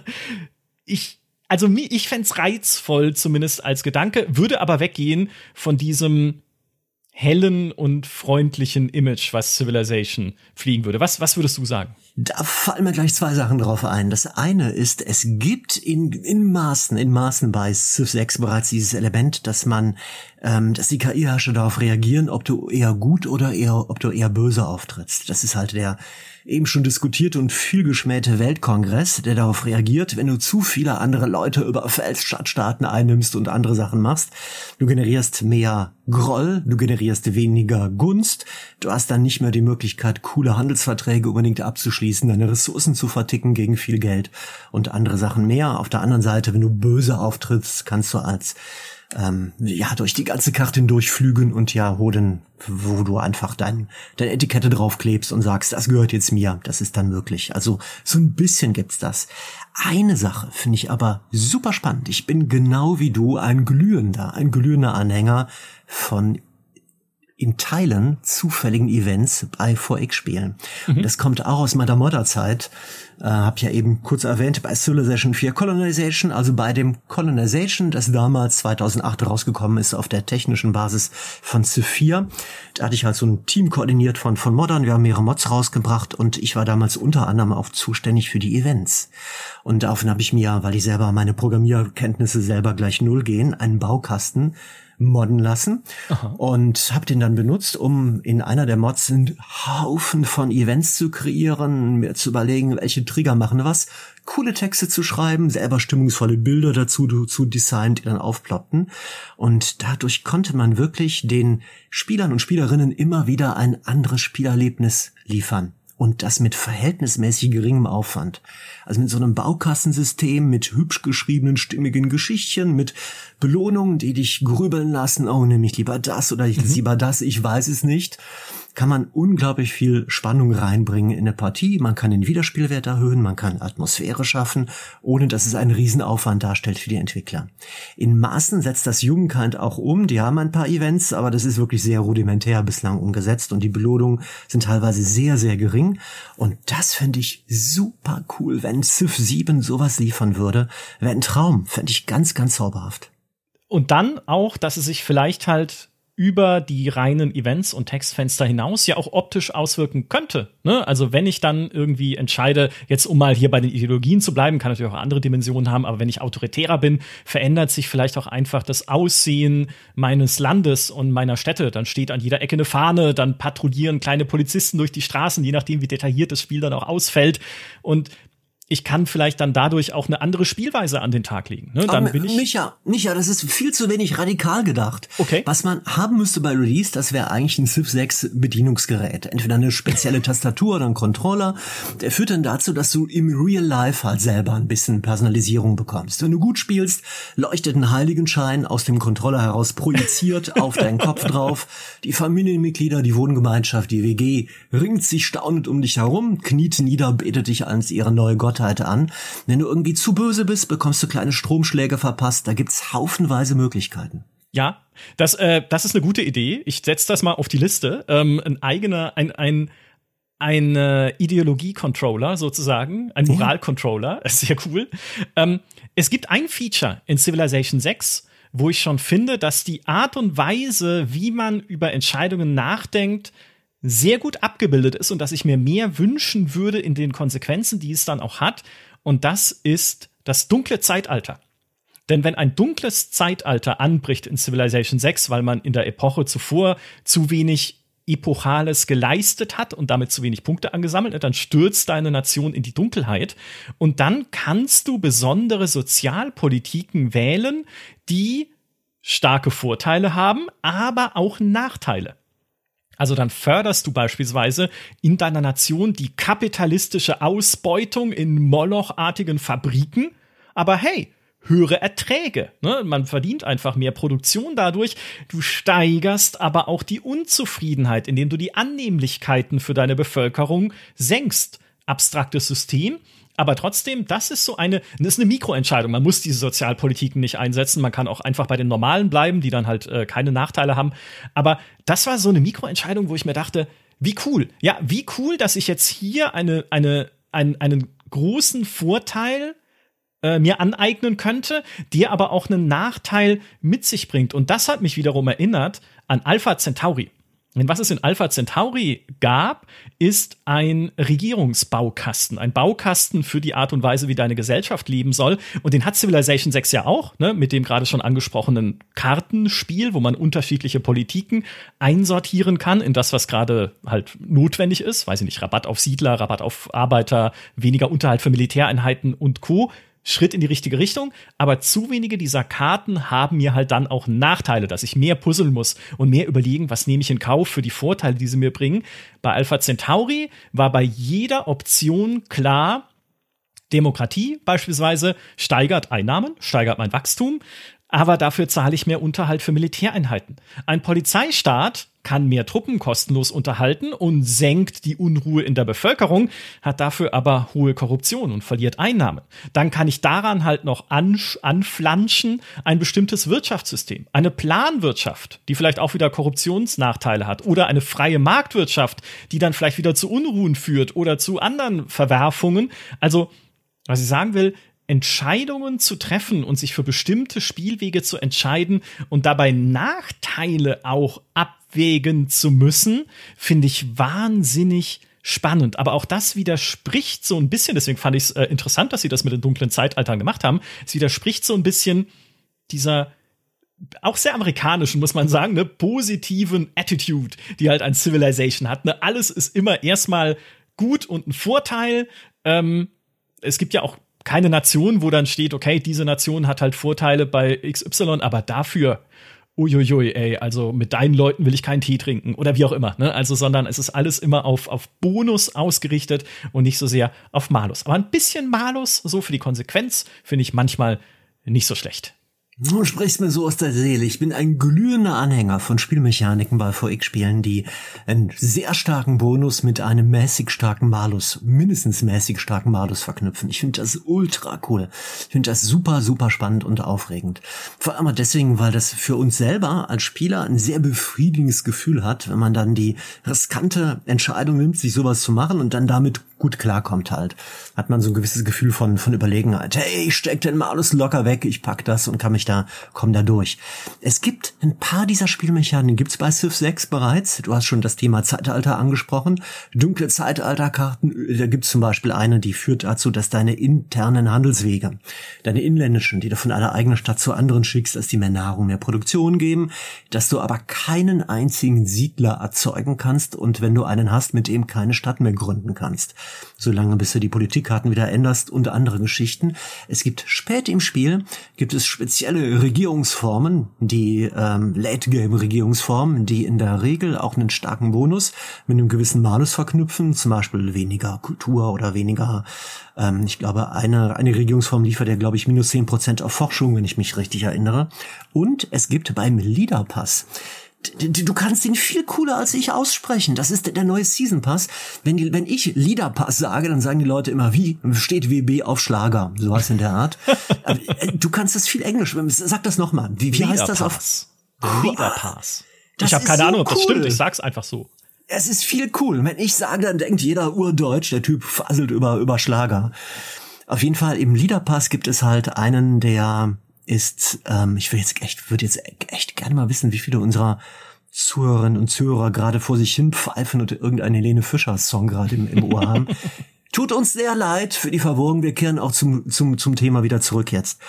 Ähm, es gibt einen Anführer Abraham Lincoln und er liefert dir bei den USA, den ersten, der dem aus im, dem, im, der, der im ersten DLC jetzt drin ist, den Bonus, dass deine Industriegebiete halt, ich habe es eingangs schon erzählt, extra Einheiten generieren, wenn die gebaut werden, aber auch einen Malus. Abraham Lincoln derjenige, der die Nordstaaten in den Krieg gegen die Südstaaten geführt hat, der entschiedene Sklavereigegner, weil Baptist von der Herkunft her, hasst es, wenn Leute auf Plantagen arbeiten und wenn es eine Plantage gibt in deinem Reich, erzeugt die minus zwei Loyalität. Die Bürger werden unruhig. Cool umgesetzt und kann zu gravierenden Problemen bei Frontstädten zum Beispiel führen. Also auch so ein Beispiel, wo die das schon umgesetzt haben. Und sowas noch stärker, noch öfter würde ich mir massiv für Civ 7 wünschen. Ganz oben auf meiner Wunschliste. Ganz, ganz oben. Ja, unbedingt. Äh, also da, da, sind wir schon auf einer Wellenlänge. Hast du noch mehr äh, Kontroverses aus deiner Community geschöpft? Absolut, ein ganz, ganz spannendes Thema. Als Civ 6 rausgekommen ist, eine der ersten Sachen, über die die Leute dann auch am meisten geschimpft haben, war, dass man Straßen nicht mehr manuell bauen konnte. Oh, wichtiges Thema. Ja, bitte. Mhm. Die werden automatisch erzeugt. Das mhm. heißt, du hast einen Händler und sagst ihm hinterher, geh bitte rüber zu der Stadt XY und dann zieht er, du kannst auch sehen, wo die Straße langlaufen wird, dann automatisch mit jeder Runde ein Feld voran und zieht dabei eine Straße. Das ist historisch korrekt. Viele Straßen sind damals entstanden durch Handelswege ein kleines Stückchen Geschichtsunterricht, natürlich, ist vollkommen richtig, kann aber dazu führen, dass du halt, ähm, ja, dass die Straßen halt nicht genau da lang führen, wo du das willst und dass du ein bisschen in deinem Allmachtsgefühl eingeengt wirst, weil du würdest ja gerne die Landschaft so gestalten, dass du dich als gottgleiches Wesen über die Spielwelt ausspielen kannst und nachher dich erhebst von deinem von einem Spielstuhl oder einem Arbeitsstuhl zurückkehrst zu Mama oder Papa und sagst, hey, ihr könnt mich sch schurigeln, wie ihr wollt, ihr könnt mir mein Taschengeld kürzen, aber Sif, da bin ich der allergrößte Unterbeherrscher der Welt und ich kann Straßen ziehen, wo ich will. Mhm. Das, und das geht dann halt nicht mehr. Das mhm. ist dann halt nicht mehr möglich halt. Ne? Und da habe ich die Leute gefragt, ja, ihr seid doch sicher auch der Meinung, lieber so wie früher, Handwerker, Bauarbeiter, die ziehen die Straßen, oder? Geteiltes Echo. Viele Leute sind im Lauf der Zeit abgestumpft und finden das völlig okay mit den automatischen, äh, ähm, mit diesem halbautomatischen Straßenbau. Überhaupt war meine Befürchtung, als ich das erlebt habe, dass immer mehr Spieler und Spielerinnen im Laufe der Jahre, in denen sie Civ 6 gezockt haben, sich an viele Dinge einfach gewöhnt haben. Die sind abhängig geworden von Civ 6. Die Comic-Grafik der Entwickler, heutzutage regt sich keine Sau mehr darüber auf. Der Straßenbau wieder abläuft, niemand regt sich mehr darüber auf. Das ist erschütternd. Ja, es ist ja auch, äh, man sieht es ja auch ein bisschen an den äh, Statistiken, wenn man in die Spiel, äh, Spielerzahlen auf Steam schaut. Äh, ich wollte gerade, ich hab, musste gerade die Worte Steam und Spieler in meinem Kopf sortieren. So, ähm, dann wird ja auch Civilization 5 immer noch sehr viel gespielt. Nicht so viel wie der sechste Teil, aber es gibt durchaus auch eine Zielgruppe, die dort einfach geblieben ist. Ne? Weil sie sagen, wir gehen den Weg zu Civ 6 nicht mit. Und die, die sind aber mitgehen, die bleiben jetzt auch bei Civ 6. Also ich glaube, das hat schon so ein bisschen, ist ungewöhnlich eigentlich. Ne? Civ 4 ist auch noch ganz gut dabei beim gespielt werden auf einem weit niedrigeren Niveau natürlich, aber es hat sich schon so ein bisschen ein, ein, ein Spalt, eine Spaltung herausgebildet, so leicht in der Community. Aber ich kann dann auch gut verstehen, was, wenn ich sage, hey, Civ 6 bietet mir genügend Neues und genügend coole Sachen, die ich machen kann. Auch das Terrain-Puzzle mit den Bezirken und sowas, habe ich einfach Bock drauf. Na, dann geht das auch in Fleisch und Blut über, was es sonst so macht. Meine kontroverse These dazu wäre, Handwerker weg. Ich hasse Handwerker. Für mich ist Nein. das doch, aber das, äh, die, der ist ja. klar, in dem Augenblick, wo du das öffentlich sagst, du bekommst, wenn du irgendwo einen Handwerker buchen willst für deine Wohnung, keine, niemand mehr. Ab jetzt do it yourself. Wir haben, wir haben ganz wundervolle Handwerker, auch in unserer Community. Liebe Grüße an meinen äh, Lüftungsanlagenbauer, der uns auch hört. Ähm, zu spät, die, zu durchsichtig. Ja, Hand, ja, schade. Das Handwerk hat keinen goldenen Boden in Civilization. Also ich mag es nicht, diese Einheiten über die Karte ziehen und mit ihnen Verbesserungen bauen zu müssen. Ich fand das schon immer anstrengend. Sie haben natürlich äh, Automatisierungsoptionen eingebaut, dass man es nicht mehr muss. Aber was ich nicht verstehe, ist, warum baue ich ein Feature ein, das ich dann automatisiere? Das zeigt doch schon, dass dieses Feature einfach nicht Spaß macht, wenn man es nutzt. Ja, sonst würde ja keine Automatisierungsoption angeboten. Und mein Ding ist, ich habe jetzt auch bei Civilization 6 wieder gemerkt, wo sie es ja schon zurückgefahren haben. Ne? Die Handwerker sind nur noch zu einem bestimmten, können nur noch dreimal Sachen verbessern. Sie äh, müssen nicht mehr die ganze Karte voll bauen, sondern du kannst punktueller schauen, okay, wo ist was sinnvoll, ist auch taktischerer Einsatz. Ich würde sie komplett abschaffen. Und was ich einführen würde stattdessen, ist vielleicht sowas wie damals in Civilization Call to Power, ein Spiel von Anfang der 2000er, als die Civilization-Lizenz mal kurz nicht drüben bei Phyrexis war, wo sie eigentlich hingehört, sondern bei Activision. Da musste Phyrexis dann äh, Alpha Centauri machen. Und Call to Power hat äh, die Ingenieure, Arbeiter komplett abgeschafft und stattdessen einen Budgetpool eingebaut, der sich automatisch füllt mit quasi Baupunkten, je nachdem, ich weiß gar nicht mehr, wie genau das war. Vielleicht kannst du irgendwie Gebäude bauen, dass der sich schneller füllt oder dass da irgendwie Geld rein. Ach, nee, genau, ich glaube, du konntest einen Teil deines Staatseinkommens als Baubudget reservieren. Ne, genauso wie du halt Geld verteilt hast früher auf Forschung, Einkommen, Steuern und Co. Ähm, so konntest du hier sagen, und ein Teil davon soll ins Baubudget fließen. Und dieses Baubudget nutzt du dann, um auf der Karte ähm, Straßen anzulegen, um äh, Felder anzulegen, um irgendwie ähm, äh, Minen zu graben und so weiter und so fort. Fand ich zumindest angenehmer, weil es mich nicht mehr gezwungen hat, 100 Arbeiter auf dieser Karte rumzubewegen. Was ich in Civilization 6, um das auch noch gesagt zu haben, übrigens absolut hasse, ist nach einer Naturkatastrophe meine Sachen reparieren zu müssen. Ich finde, es macht keinen Spaß. Ich weiß, dass es natürlich äh, zu diesem Konzept Naturkatastrophe gehört, dass Sachen kaputt gehen.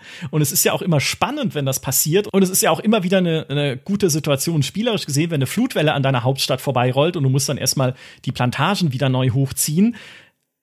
Aber dann wieder einen Arbeiter dahin zu schicken, der das alles äh, repariert und Ding, äh, ich weiß es nicht. Also ich finde, man müsste neue Wege finden, die Karte zu bewirtschaften in einem neuen Civilization. Ich fand das anfangs auch nervig, mit den Handwerkern Dinge reparieren zu müssen. Mittlerweile empfinde ich das eher als eine zusätzliche Spieltiefe, dass man gezwungen wird, Entscheidungen zu treffen, wie zum Beispiel, möchte ich überhaupt alles reparieren? Möchte ich überhaupt überall eine Modernisierung draufstellen, wenn ich weiß, dass es auch wieder kaputt gehen kann? Ich spiele mittlerweile bei den Streams grundsätzlich immer nur auf der äh, Naturkatastrophenstärke drei von vier möglichen. Das heißt, ich will, dass ständig etwas rumst und knallt, dass Vulkane detonieren, dass Tornados über die Landschaft fegen, dass alles überschwemmt wird und dass manchmal bei Vulkanausbrüchen sogar scheinbar der ganze Bildschirm wackelt, weil die grafisch halt eine, eine große Katastrophe halt nachempfinden, dann wackelt alles. Dann ist alles durcheinander und du fragst dich, habe ich Schüttelfrost oder spiele ich Civ 6? Und das finde ich mittlerweile deshalb so cool, weil das viele taktische Entscheidungen bringt, wie zum Beispiel, möchte ich dennoch gerne an der Nähe eines Vulkans siedeln, weil ich weiß, wenn der hochgeht, gibt es eine hohe Wahrscheinlichkeit, dass die Geländefelder drumherum höhere Erträge bekommen. Allerdings kann es dann auch sein, wenn ich was drauf setze, eine Modernisierung, dass die dann eher kaputt geht. Riskiere ich einen Bezirk zu bauen auf einem Feld, wo der riesige Nachbarschaftserträge bringen könnte, obwohl ich weiß, dass das Schwemmland ist und dass da ein Fluss lang läuft. Das bringt auch so einen Moment rein von, von Risikomanagement, von gezielt bestimmte Risiken eingehen, hoffen, dass es gut geht.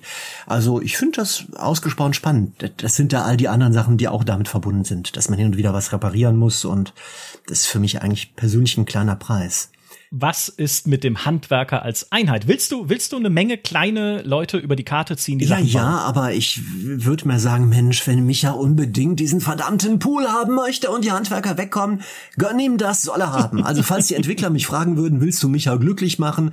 Willst du auf den Handwerker verzichten? Dann würde ich natürlich sagen, ja, natürlich. Was bekomme ich im Gegenzug? Äh, äußere einen Wunsch und er sei dir erfüllt. Ja, Höhenstufen. Höhenstufen bei Civ 7 bitte. Ja, okay. Bin ich äh, sofort dabei. Höhenstufen, ne, wie vorhin schon gesagt, die Humankind-Karte hat uns gezeigt, dass Höhenstufen eine wundervolle Neuerung sein können. Überhaupt eine Karte, die mehr Relief hat als äh, keins, ne? wie es halt in einem Civilization der Fall ist. Was würdest du, also warum Höhenstufen? Was findest du an Höhenstufen gerade so gut? Es sieht ultra cool aus einfach. Es ist viel realistischer. Also klar, du hast im Augenblick auch Berge. Berge sind unpassierbar, kann keiner einer drauf. Du kannst Gebirgsel dadurch zielen, dadurch ziehen. Du kannst mit, mit Bergen Nachbarschaftsboni, Bonusse für Bezirke generieren. Aber insgesamt also wenn man das einmal, ich habe es vorher nicht vermisst, aber wenn man bei Jugendkind die Höhenstufen sieht und wie elegant das ist und wie die Sicht sich verändert, wie du durch die Landschaft ziehst und wie traumhaft hübsch und natürlich das aussieht, dann bist du einfach angefixt. Auch wenn Jugendkind in vielerlei Hinsicht, in, meist, in den meisten Hinsichten Civ nicht das Wasser reichen kann, das ist eine Sache, ach, das würde ich so gerne auch bei Civ sehen. Ich hätte, es wäre viel mehr Spielimmersion einfacher, eintauchen in die Spielwelt. Alpha Centauri hatte ja auch eine Reliefkarte, da gab es ja Höhenstufen, ne? also sagen wir mal, fließende Höhenübergänge, nicht nur ein Kachelfeld, das heißt Berg, sondern ein Berg war tatsächlich halt etwas, was langsam über mehrere Kacheln hinweg in die Höhe wächst. Ähm, eine Sache, die damit zu tun haben würde, wäre gleich die nächste Frage an dich. Was ist dann mit Terraforming? Willst du Gelände, das auch veränderbar ist? Ja, ich finde das sehr, sehr toll. Natürlich nicht zu Beginn, das sollte erst später kommen. In ganz kleinem Maßstab gibt's das ja schon bei Civ 6 durch sogenannte Rodung oder durch Entwässerung. Das kannst du relativ früh machen, ab der Antike. Bestimmte Technologien schalten das frei. Zuerst kannst du Wälder roden, danach kannst du Dschungel roden, irgendwann kannst du Sümpfe entwässern. Du kannst äh, immer abgefahrene Modernisierung auch im, im Laufe der Zeit bauen und, und so weiter. Ähm, das ist deshalb auch ein interessantes spieltaktisches Prinzip, weil du beim Roden ja auch Erträge generierst, meistens Produktionserträge, beim Bewässern von Sumpf auch Nahrungserträge, beim Roden von Regenwäldern beides Nahrung und Produktion, weil du damit auch gezielt bestimmte Gebäude, die du baust in den Städten, Weltwunder oder Bezirke schneller bauen kannst, das vielleicht kombinieren kannst mit irgendwelchen, mit irgendwelchen Politikkarten, die dir Bonusse geben, ne, dafür oder mit einem Gouverneur, der das Ganze, dir der Dame noch, äh, noch hilft. Also es liefert auch gute taktische Möglichkeiten und das noch ausgebaut mit einem Terraforming-System. Ich persönlich finde Terraforming sehr, sehr cool. Es darf nur nicht dazu führen, dass es vollkommen beliebig ist, welche Karte am Anfang generiert worden ist, dass du da einfach drüber guckst und sagst, ja, okay, das ist jetzt das, was mir rausgewürfelt wird aufgrund meiner Settings, meiner äh, Parameter, die ich gewählt habe, aber hey, ist doch alles vollkommen schnuppe, naja, wenn ich es kann, ich mache daraus, daraus sowieso meine Einheitsteppichkarte, die ich mir immer mache, das wäre doof. Das ist eine Frage des Balancings. Ja, bin ich absolut deiner Meinung. Ja, wenn es am Ende überhaupt keine Rolle mehr spielt, wo ist ein äh, Fluss, wo ist ein Berg, das wäre schade. Woran ich immer denke, es gab ja Terraforming auch in Civilization schon in unterschiedlichsten Formen. Schon in Civilization 2 konnte man den Terraintyp sogar ändern mit Ingenieuren, dass du gesagt hast, okay, aus diesem Berg mache ich einen Hügel, ne, und aus dem äh, Wald mache ich eine, oder aus der, der Wüste mache ich einen Wald oder so. Ähm, woran ich immer denke bei Terraforming sind Infrastrukturprojekte wie sie es ja auch in der echten Welt gibt. Wir kennen in Civilization schon Kanäle, ja, die man durch äh, Landengen graben kann, damit da Schiffe durchfahren können, wie in der echten Welt halt auch. Ähm, es können Tunnel gebohrt werden, wie in der echten Welt halt auch. Ne? Also solche Sachen einfach auch mehr zu betonen, dass ich sozusagen eine eine wie es ja auch wirklich ist, eine Großanstrengung unternehmen muss, um einen Tunnel durch die Alpen zu treiben. Das fände ich in Civilization auch eine interessante Entscheidung, Dafür muss es aber auch notwendig sein, weil in den allermeisten Fällen ist es gerade egal. Ja, also ob ich jetzt einen Tunnel grabe oder einen Kanal irgendwo, ja gut, ein Kanal kann vielleicht noch sinnvoll sein, ähm, aber auf den meisten Karten ist es gar nicht notwendig, dass man diese Abkürzung unbedingt sucht. Und da hätte ich noch einen Vorschlag für etwas, was man auch überlegen könnte einzuführen in einem Civilization, nämlich Logistik. Logistik im Sinne von Rohstofftransport, ne, wie verteilen sich eigentlich Rohstoffe und Güter in meinem äh, kleinen Imperium, was ich da gerade aufbaue. Es ist ja jetzt schon so, dass du in Civilization 6 ähm, nicht mehr wie früher einfach nur Zugang hast zu einem Rohstoff. Ne? Wenn wir eine Eisenquelle erschlossen haben, dann hat jede Stadt auf der Welt von hier bis zum anderen Ende des Planeten Eisen plötzlich, sondern äh, jetzt musst du immerhin gucken, jede Eisenmine erwirtschaftet halt nur einen bestimmten Betrag pro Runde und um Einheiten bauen zu können, brauchst du halt eine bestimmte Menge Eisen auf dem Konto, aber es ist immer noch gleichmäßig verteilt.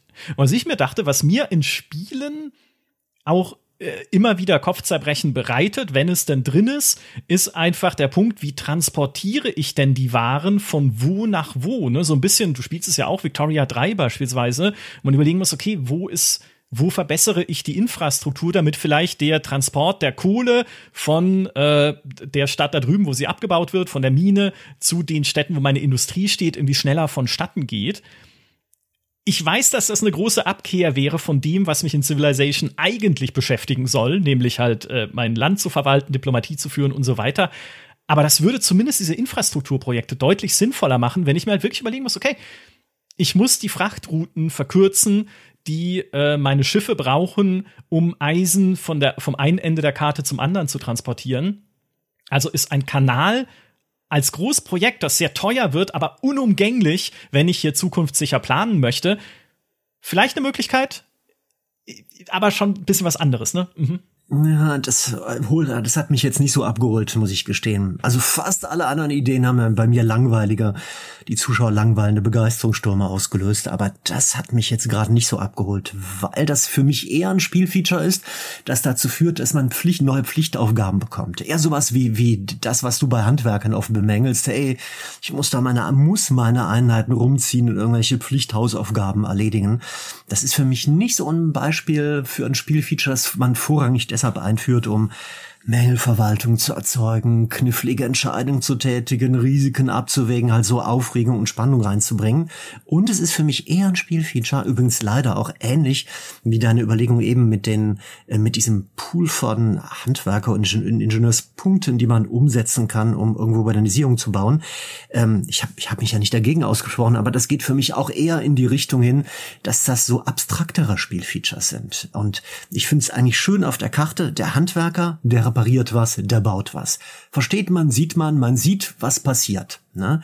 Das ist nicht nur so Datenschubs im Hintergrund, Menüverwaltung, wie man es von vielen Paradox-Spielen kennt beispielsweise, wo man mit irgendwelche Zahlen in irgendwelchen Menüs hin und her schubst, sondern man sieht, was man macht auf der Karte und das finde ich eigentlich cooler. Und diese Logistik-Sachen, das ist auch eher so eine unsichtbare Sachen, auch wenn man da Bauprojekte baut. Also das hat mich jetzt, aber Darf ich noch mein aller, um mal das, auf, auf was zu kommen, wo ich hoffe, dass du vielleicht mir gleich mal zujubelst, den meinen größten Wunsch noch äußern für Civ 7? Natürlich. Unbedingt. Mein allergrößter.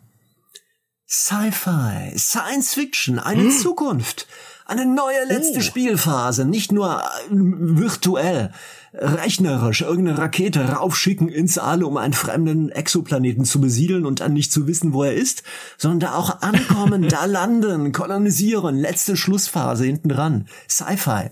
Uh, jetzt hast du mich. Ähm also grundsätzlich muss ich ja immer sagen, alles, was Sci-Fi hat, ist besser als alles, was kein Sci-Fi hat. Ich glaube, da äh, gibt es keinen Widerspruch an der Stelle. Ähm, ich bin hin und her gerissen.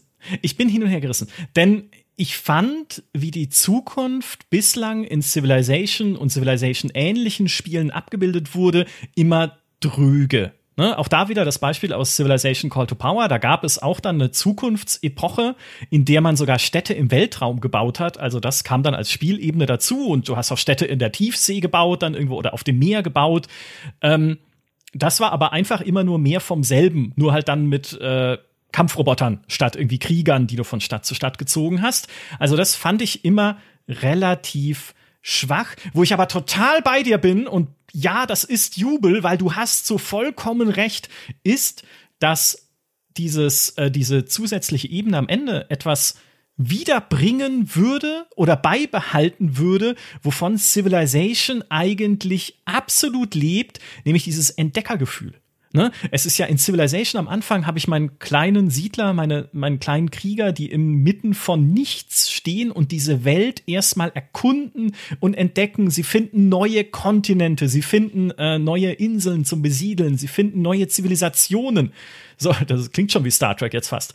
Ähm, und wenn du das am Ende dann übertragen würdest auf, okay, jetzt können wir ins All fliegen und dort auch wieder so quasi wie Alpha Centauri erleben eine neue Welt, die wir neu besiedeln, werden wir aber gleichzeitig auch die alte Erde nicht im, im Stich lassen. Bisschen so wie die unterschiedlichen Schauplätze bei Anno 1800.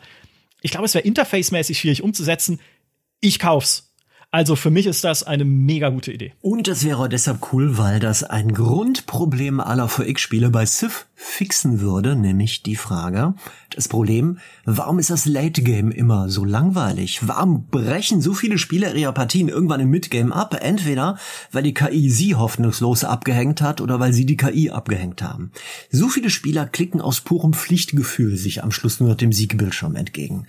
Und das wäre ja, und das kannst du ja auf verschiedene Weise lösen, dass das Late Game spannend ist. Die klassische Weise ist die, dass man die Leute versucht durch einen tollen Film zu ködern, der am Ende abgespielt wird. Eine Variante, die ich sehr überzeugend finde.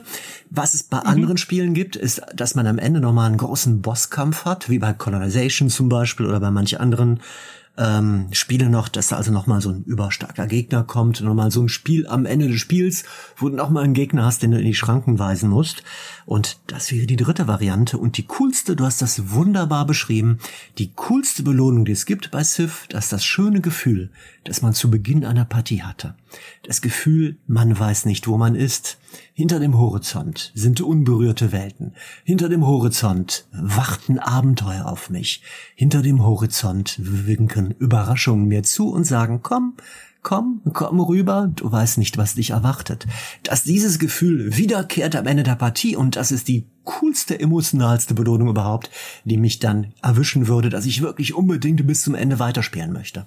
Wäre, glaube ich, äh, für Phyrexis enorm aufwendig, ne, das umzusetzen, weil sie ja quasi dann das ist ja noch mal ein, ein zusätzliches Spiel, was sich da hinten anschließt an Civilization. Ähm, aber ja, ich habe schon gesagt, also ich, ich fände das wahnsinnig faszinierend. Wäre auch eine. Pass auf, wenn man das Spiel auch in seiner Entwicklung anders denkt, man könnte ja sagen, ne, wenn wir Civilization in Zukunft noch mehr als Service Game sehen, also oh Gott, jetzt äh, schalten alle den Podcast ab. Ich meine so wie die Paradox Spiele, ja, also als Spiel, was äh, noch regelmäßiger erweitert wird, als es jetzt bei Civilization 6 schon der Fall war, auch um neue Spielfeatures und neue Spielelemente, äh, auch wie bei Anno 1800 mit den Seasons, ne, immer noch wieder da das Land der Löwen dazu und da die Arktis dazu und so. So könnte man ja auch bei Civilization sagen, okay, wir sind zum Release ein rein erdgebundenes Spiel, aber äh, in Season 4, dann in drei Jahren oder in zwei Jahren oder wie auch immer, da werdet ihr zu den Sternen starten und wir arbeiten schon daran, diesen Traum wahr werden zu lassen mit einem Add-on, mit einem DLC, mit was auch immer dann kommt. Ja, und stell dir das vor, die würden das dann tatsächlich auch reinschreiben in einen Season Pass. Hey, ganz am Ende könnte jetzt ein Stern aufbrechen.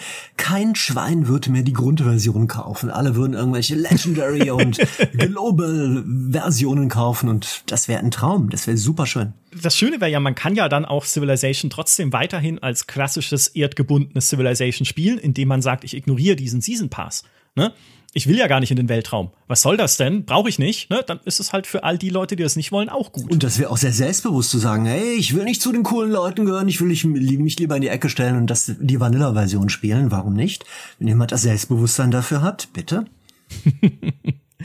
ich wäre gespannt. Ich wäre gespannt ob sie es machen. Ich habe auch noch einen Punkt auf der Karte. Äh, nicht, nee, ich habe zwei Punkte noch. Einen sehr kontroversen und einen, von dem ich selber nicht glaube, dass es klappen würde, aber den es auch schon irgendwie gibt. Hm. Welchen willst du hören? Den kontroversen oder den Standardpunkt? Beide. Lass die Würfel rollen, bitte. Okay, dann fange ich mit dem Standardpunkt an, weil er einfacher ist. Nämlich, worüber ich viel nachgedacht habe, ist, äh, sind Charaktere. Ne? Nicht Charaktere wie in Old World oder in Crusader Kings 3, also äh, Herrscher und Herrscherinnen als äh, ja tatsächlich Figuren, die auch irgendwann sterben, die Nachkommen zeugen, die dann beerbt werden, weil das einfach in der Spiellogik von Civilization nicht abbildbar wäre. Ne, wenn pro Runde irgendwie ähm, tausend Jahre vergehen, ergibt es für mich keinen Sinn, warum dann Cleopatra acht Runden lang regiert, äh, sondern sie müsste eigentlich nur ein Xtel einer Runde lang regieren, weil sie lebt nicht 8000 Jahre. So, ähm, also äh, bei, den, bei der Zeitspanne, die in, äh, die in Civilization überspannt, würde das nicht gehen. Was ich aber trotzdem gerne hätte oder was noch vertieft werden könnte, gerne, wo, wo sie aber mit dem Leader Pass, da ist er wieder, jetzt schon auch so ein bisschen in die Richtung unterwegs sind, ist, dass äh, die anderen Anführer denen ich begegne in meiner Civilization-Partie, noch klarer geschliffene Persönlichkeiten haben. Wie in einem Total War Three Kingdoms beispielsweise. Ne, du weißt hier, Cao Cao ist intrigant, der manipuliert andere, um sie auf seine Seite zu ziehen, der knüpft Bündnisse mit Lügen und plötzlich sehe ich mich als ehrlicher äh, Liu Bei einem Bündnis gegenüber, gegen das ich nicht mehr ankomme, obwohl ich doch hier der treue Alliierte bin von allen. Aber der Lügenbaron gewinnt. Oder du hast Yuan Shao, der dann irgendwie Charisma hat und äh, sich nicht um die Loyalität seiner Generäle Gedanken machen muss. Und du äh, siehst das auch alles abgebildet in Attributen wie Autorität, Listigkeit, Entschlossenheit. So, und das könnte man ja übertragen, noch mehr als es das ohnehin schon gibt, auf ein Civilization. Dann weißt du einfach, ein Frankreich unter Napoleon wird mir sicherlich anders begegnen auf dieser Karte in Diplomatie und Kriegführung als ein Frankreich unter, weiß ich nicht, Ludwig dem 16. oder sowas. Wie gesagt, ist eher die, der schwache Wunsch, weil das gibt's ja schon so ein bisschen. Ja, finde ich sehr interessant. Gibt's ein bisschen schon so, ähm, es gibt, jeder Anführer bei Civ 6 hat zwei sogenannte Agenden. Die eine Agenda sieht man vor Beginn des Spieles, das ist zum Beispiel der Wunsch, ich hasse alle Leute, die auf meinem Kontinent auch siedeln und bin lieber alle Leute, die auf ihrem Kontinent bleiben oder ich hasse alle, die eine schwache Armee haben und ich liebe alle, die eine starke Armee haben. Das ist die Agenda von Cleopatra, die sich ja bekanntlich jedem römischen Imperator an Hand an den Hals geschmissen hat, sobald er über viele Schiffe verfügt hat, als Beispiel jetzt. Und diese Nase und überhaupt. Aber ähm, solcher, die erste Agenda, die ist da, die sieht man vor Beginn des Spieles an. Die zweite Agenda deckt man im Laufe der Zeit auf. Die zweite ist zufällig. Die erste ist immer fest gebunden an die Person und an den Charakter. Man weiß, treffe ich die Herrscherin, den Herrscher XY, dann wird diese Agenda da sein und ich sehe die auch. Die zweite wird bei Partiestart zufällig ausgewürfelt, kann alles Mögliche aus einem Pool sein und die decke ich erst im Laufe der Zeit auf durch eine sogenannte höhere diplomatische Sichtbarkeit. Ein sehr abstraktes Feature Feature. Diplomatische Sichtbarkeit kann man erforschen im Tech-Tree oder man kann Spione wohin schicken, Handelsrouten schicken. Es gibt so bestimmte Spielmechaniken, die, die boosten das, aber das ist für die, die Durchschnittsspieler sehr undurchsichtbar eigentlich. Also das ist ein, kein sehr geglückt umgesetztes System. Diese zufälligen zweiten Agenten, die ausgewürfelt worden sind, äh, ausgewürfelt werden sollen für höheren Wiederspielwert und für Spannung sorgen, zerstören allerdings nur die Immersion meiner Meinung nach. Und äh, da würde ich deine Idee finde ich da cooler. Schade, dass du nicht Civ 7 entwickelst an dem naja. Punkt. Vielleicht was, man weiß ja nicht. Vielleicht wird dir noch ein Job angeboten nach dem Spiel, ja, der noch cooler sein könnte, als Podcast King zu sein. Oh, äh, vielen Dank. Ähm, aber ja, ich hoffe natürlich, dass Phyrexis hier mithört und mich sofort als Creative Director einstellt, um mich sofort wieder zu feuern, wenn sie meine letzte kontroverse Idee. Eine hören. gute Gelegenheit äh, jetzt auch für die, die Spitze eures von, von Webedia jetzt das als äh, eine eigentlich offen ausgesprochene Kündigungsabsicht zu deuten und seine Posten schnell umzubesetzen. Ich kenne auch schon Leute, ja. machen das dann. Nein, im Ernst. Ähm, das mit den Persönlichkeiten finde ich ultra cool. Also das würde ich dann konsequenter umsetzen als jetzt. Äh, und das sollte man sehen und das sollte nachvollziehbar sein wir Spieler und Spielerinnen, wir denken das ja auch die ganze Zeit. Wenn wir mit einem, wenn wir den Zulu begegnen und Shaka oder Gandhi mit seinen Innern, dann, dann wird im Hintergrund immer aufgrund unserer Spielerfahrung in vorigen Partien ein Film abgespielt. Dann sehen wir entweder einen Schurken oder einen Lügner oder einen völlig sympathischen Menschen vor unserem inneren Bildschirm auftauchen. Das gibt es schon und das würde ich konsequenter ausbauen. Finde ich sehr cool. Das, da, da setze ich einen Haken drunter. Mhm. Gibt's ja auch ein bisschen, ne? dasselbe gilt ja auch für die Kulturen, die man spielen kann, ne? die sich voneinander abheben können, auch was das Gameplay angeht. Siehe Venedig in Civilization 5, nur eine Stadt, die aber dafür besonders prächtig, plus großartige Beziehungen zu Stadtstaaten, völlig anderes Spielgefühl als mit halt, äh, weiß ich nicht, den äh, anderen Polen oder sowas, ne? die halt eher sich äh, vielleicht klassisch spielen und so weiter und so fort. Also auch da einfach mehr Unterscheidung schaffen ne, über die Anführer, über die Fähigkeiten der einzelnen Kulturen und so weiter. Wäre klasse. Micha, hör mal bitte genau hin. Ein Zettelchen zerrissen, das war der Zettel, auf den ich mir vor Beginn draufgeschrieben hatte. Unbedingt Micha eine Freude machen, Doppelpunkt, ihn auf Venedig ansprechen. ich sag's immer.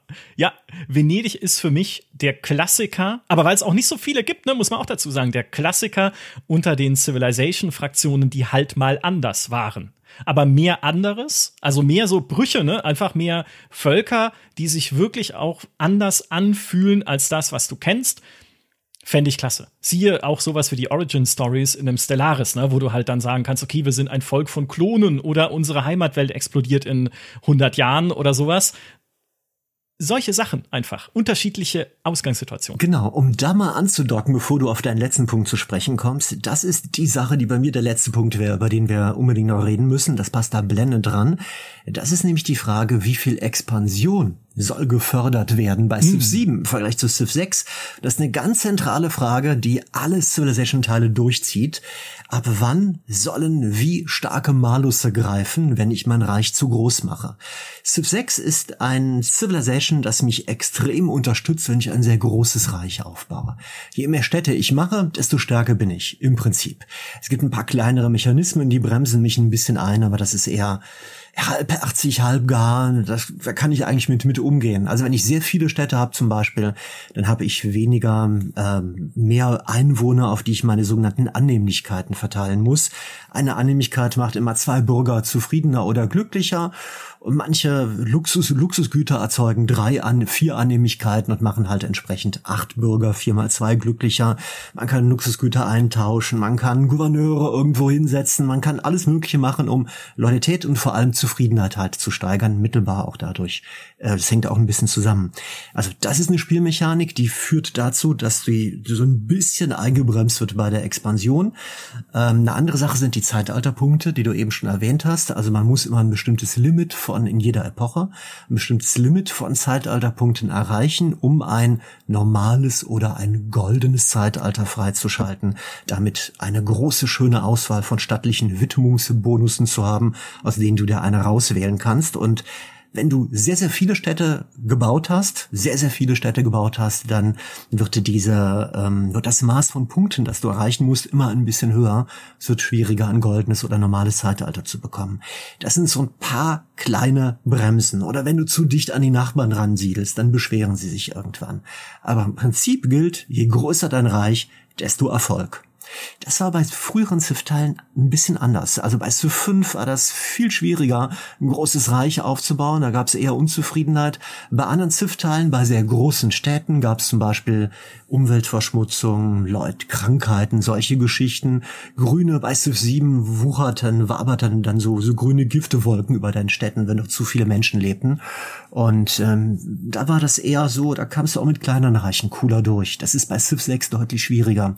Da habe ich auch meine Leute gefragt, gestern beim Stream, und die meisten haben gesagt, wir hätten gerne, dass beide Strategien in Zukunft erfolgreich sein können, wenn man sie geschickt anwendet.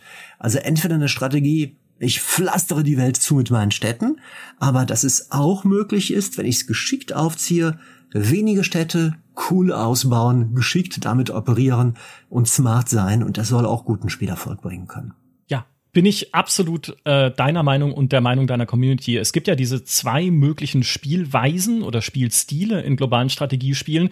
Das eine ist Playing Wide, ne? also möglichst weit zu spielen, möglichst weit zu expandieren. Und das andere ist Playing Tall, also hoch zu spielen, ein kleines Land, eine kleine Fraktion so mächtig zu machen innerhalb ihrer kleinen engen Grenzen, dass es sich genauso gut anfühlt, wie einfach äh, sich immer weiter auszuweiten. Das ist eine mega große Herausforderung für Entwicklerteams, weil natürlich das Einfärben der Karte in so einem Strategiespiel eine sehr plausible Belohnung einfach ist. Es ist einfach geil, wenn einfach am Ende alles ist Micha blau von Micha Land. Das fühlt sich gut an. Wie kann es sich gleichzeitig gut anfühlen, dass Micha Land nur ein kleiner blauer Blob irgendwo in der Ecke ist, der aber super powerful ist, ja, der die, der die Weltgeschicke mitbestimmt. So, so wie die Schweiz, ne? Also die Schweiz ist äh, flächenmäßig kein riesiges Land, aber es ist ein stolzes Land mit schönen Bergen und weiter, also und, und so weiter. Ne? Also mag die Schweiz. Hallo, liebe Grüße an alle unsere Hörerinnen und Hörer in der Schweiz. Aber wie kann ich mich auch dort so fühlen, hey, wir sind, wir sind wichtig, wir sind international erfolgreich, wir haben eine eigene äh, Identität und Leute hören auf das, was auch in der Schweiz passiert und was dort, äh, äh was, was dort gesagt wird. Ich will jetzt nicht auf der Schweiz rumnörgeln, ich meine nur, ne, dann muss ich für mein Strategiespiel auch Mechanismen designen, die es, die dazu führen, dass es sich gut anfühlt, klein zu sein. Ist ja auch eine ähnliche Herausforderung, die Victoria 3 hatte. Ne? Wie kann es denn Spaß machen, nicht irgendeine große Nation, eine Großmacht zu spielen, die expandiert und äh, kolonialisiert und co, sondern vielleicht ein Belgien. Ja, das halt jetzt natürlich nicht auf dem Niveau spielt wie Frankreich oder Großbritannien oder vielleicht äh, Deutschland oder Spanien, die USA, sondern ein kleineres Land ist, aber es kann sich halt wirtschaftliche Stärke erarbeiten. Und da käme vielleicht auch wieder die Diplomatie zum Tragen. Ne? Vielleicht kann ich ja einfach eine Macht sein, die die, die, die diplomatischen Geschehnisse über den Weltkongress hm? beeinflusst auf der ganzen Welt.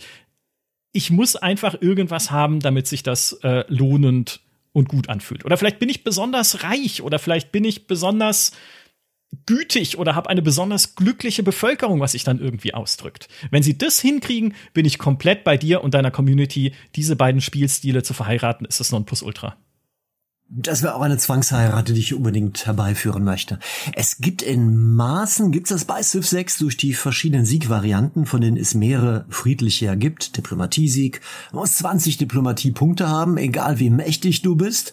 Hauptsache du hast 20 Punkte, die bekommst du zum Beispiel durch den Bau bestimmter Weltwunder oder durch dieses anfangs geschilderte Mitschwimmen im Strom bei den Weltkongressentscheidungen und auf anderem Wege. Oder als Belohnung, wenn du anderen viel Hilfe geleistet hast, wenn die eine Naturkatastrophe hatten und wenn die Geld brauchten oder Hilfsprojekte, die du für die machen konntest und solche Sachen.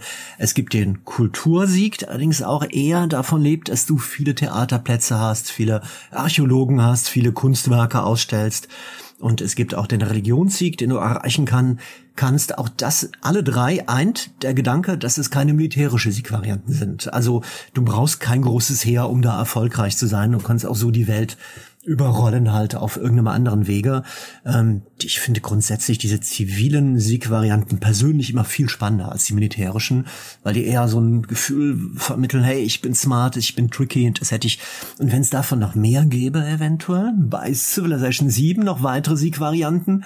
Du hast gerade angesprochen, wenn ich der reichste Mensch der Welt bin, beispielsweise, vielleicht fällt uns, fällt den Entwicklern da irgendwas anderes ein.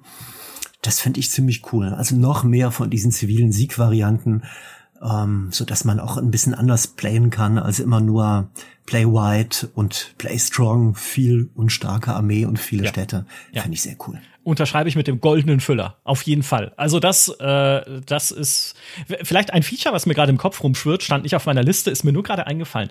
Wenn ich das Gefühl haben möchte, weltweit einflussreich zu sein, obwohl ich mich nicht ausbreite, obwohl ich äh, gute Beziehungen pflege zu meinen Nachbarn und Co. Was wäre denn, vielleicht ist es blöd, aber was wäre denn, wenn KI Anführerinnen und Anführer manchmal auch einfach nur zu mir kommen, um sich mit mir zu beraten? Weil sie sagen, Micha oder Daniel, ihr seid so weise Anführer, ihr führt euer Land mit Weitsicht, Autorität, aber auch Güte. Was soll ich denn jetzt tun? Meine Städte gehen unter in Rebellionen, meine Wirtschaft versagt, mein Militär weiß nicht mal, wie man die Kasernentür aufmacht. Was ratet ihr mir? Ich weiß nicht, wie das ein lohnendes Spielfeature sein könnte, aber Mensch, was wäre es für ein gutes Gefühl, oder? Ich finde das super cool, wenn irgendein KI-Herrscher zu mir rankäme, zum Beispiel äh, Gandhi beispielsweise, Gandhi beispielsweise und mich fragen würde, hey, kannst du mir mal zeigen, wie ich an meinen Sandalen die Schnürsenkel richtig zuziehen kann? Das wäre ein coole, cooles Feature. Ja, mhm. also ähm, einfach das äh, mir, mir mehr das Gefühl geben, ich kann auch die Geschicke von anderen beeinflussen, selbst wenn ich nicht mit Truppen in ihre Grenzen einmarschiere. Das äh, kenne ich so auch nicht viel aus globalen Strategiespielen. Gibt ja auch ne, da wieder den Weltkongress, in dem das geht, in dem man halt globaleren Einfluss ausübt. Ähm, ohne jetzt direkt präsent zu sein mit Militär. Es gibt sowas wie in Stellaris ja auch den Senat, wo man da ein bisschen Einfluss nehmen kann auf die Entscheidungen und dann sogar gewählt werden kann ja zum äh, Retter der Galaxis, der aber vielleicht, wenn die Krise vorbei ist, einfach äh, da bleibt und Imperator wird, weil da fühlen wir uns alle besser und sicherer. Egal. So, also mir solche Einflussmechaniken und die auch spannend gestaltet, wäre eine interessante Richtung, in die man denken könnte bei einem Civilization. Was, was ich auch cool fände, wenn es zum Release von Civ 7 bereits mehr alternative Anführer gäbe für ja, jede Fraktion, total. die auch verschiedene Spielmechaniken haben.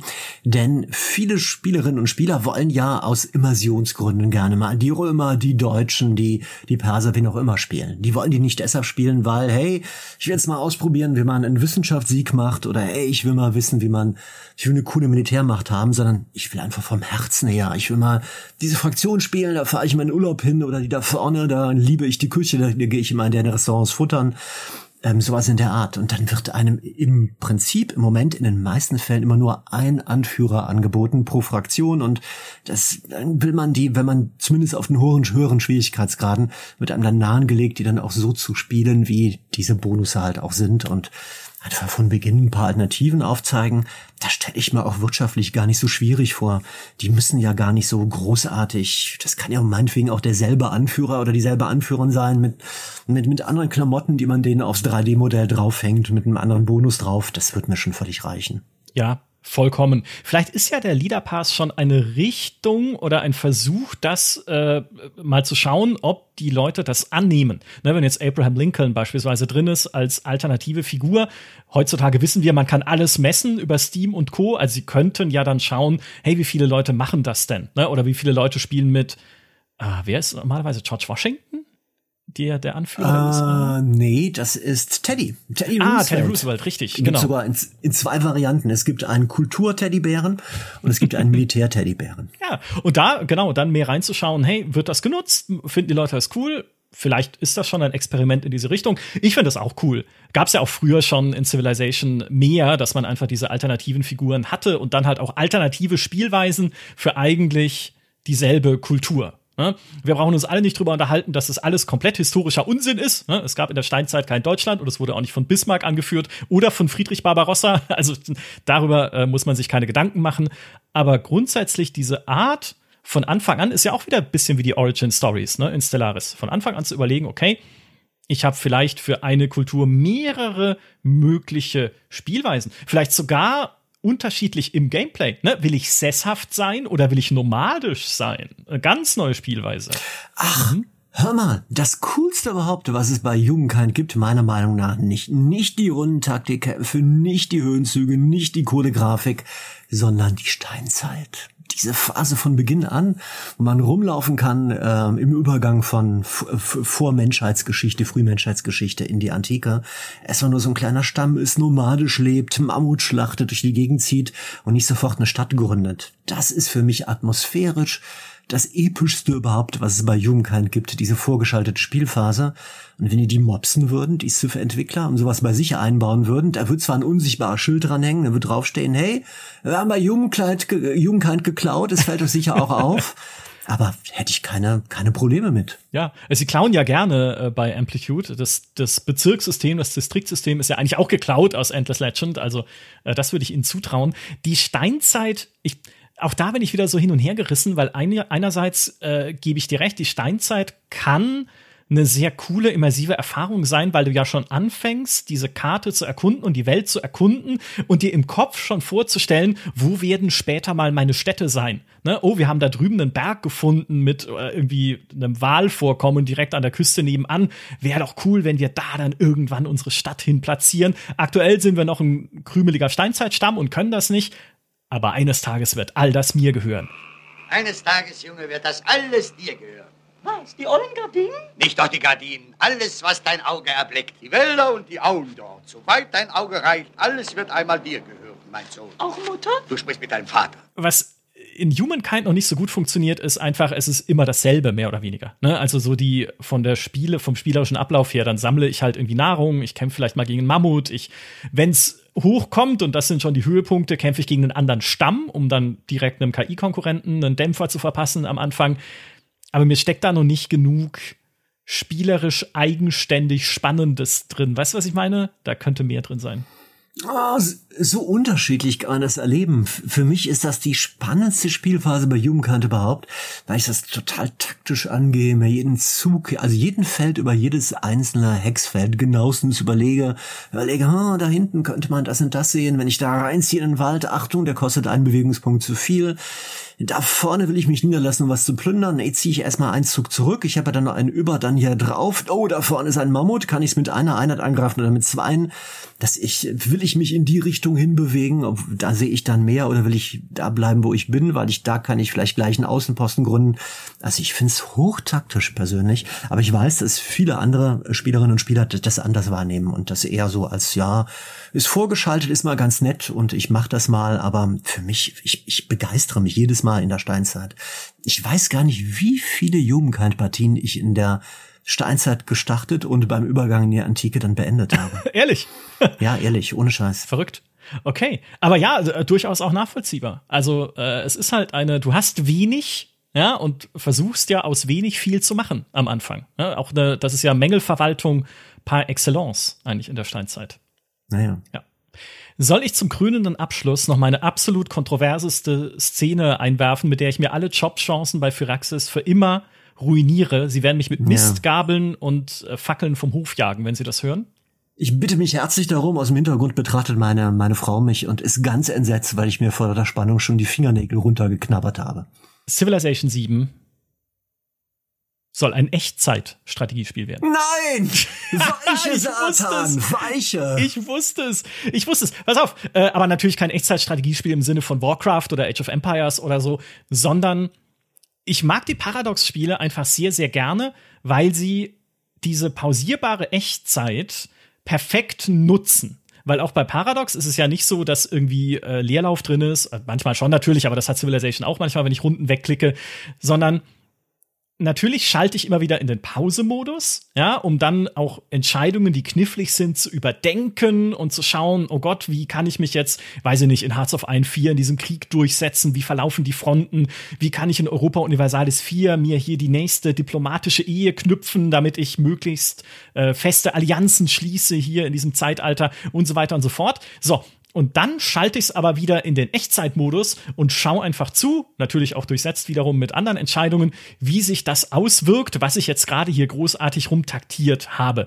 Und das hat für mich einen viel angenehmeren Spielfluss inzwischen, gerade von meinen persönlichen Vorlieben her, als ein Rundenstrategiespiel, die ich immer noch sehr liebe, ne? Also bitte nicht falsch verstehen. Ich habe gestern, ich wollte gestern, ich wollte gestern mal kurz in Civilization 6 reinspielen und dann war es ein Uhr nachts. Ja, weil ich mir dachte, und ja, also Rundenstrategie funktioniert immer noch sehr gut für mich auch. Aber diese, diese Echtzeit-Idee fand ich schon immer eine, die ich gerne mal auch bei einem Civilization mit seinem großen Zeitrahmen in irgendeiner Form umgesetzt sehen würde, weil es war ursprünglich ja so geplant. Sid Meier hatte ja ursprünglich Civilization als Echtzeitspiel angelegt wie in SimCity dann aber gemerkt, es funktioniert nicht. Zur damaligen Zeit war das einfach so nicht umsetzbar. Das Spielkonzept, wie er es im Kopf hat, wäre so nicht, äh, würde so nicht funktionieren. Also müssen wir es rundenbasiert machen.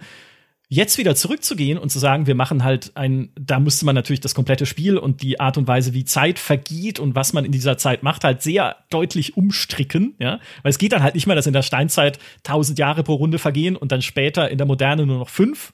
Also sehr viel Hirnschmalz, der reinfließen müsste.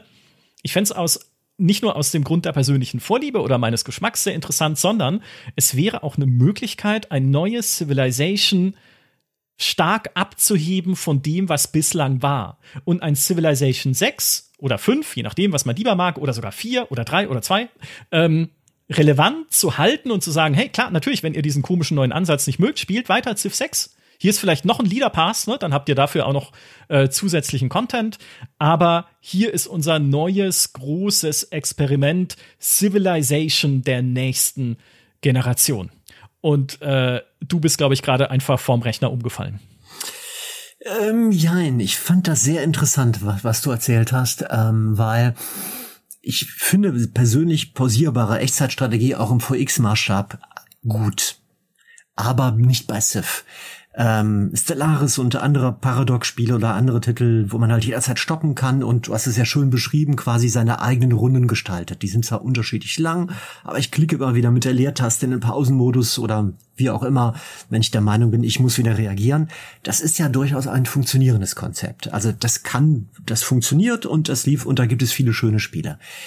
Ähm, es, ich brauche allerdings nicht das auch noch bei Civ, weil Civ, das berührt mir zu sehr die, die, den, den Kern von, von Civ. Das ist dann wirklich zu sehr ein anderes Spiel, weil das für mich auch eine Frage des Schwierigkeitsgrades ist. Ich finde persönlich, dass, ähm, das klingt auf ein, jetzt vielleicht beim ersten Zuhören paradox, ähm, dass Rundenstrategiespiele, weil man alle Zeit der Welt hat, seine Entscheidung zu durchdenken, schwieriger und anspruchsvoller sind als Echtzeitstrategiespieler. Das klingt erstmal absurd, weil bei Echtzeitstrategiespielen, das ist ja eigentlich komplizierter, weil da muss man immer aufpassen, dass man rechtzeitig zieht und rechtzeitig stoppt. Aber bei Civ-Spielen hast du ja das, du kannst ja ganz genau bei diesen Vor-X-Rundenstrategiespielen exakt alle Sachen durchplanen auf einer Zeitachse, wie bei einem Schachspiel. Das heißt, du weißt, das Bauprojekt hier hinten dauert exakt sieben Runden. Wenn ich jetzt auf einem Feld einen Bürger woanders arbeiten lasse, sind es sechs oder acht Runden.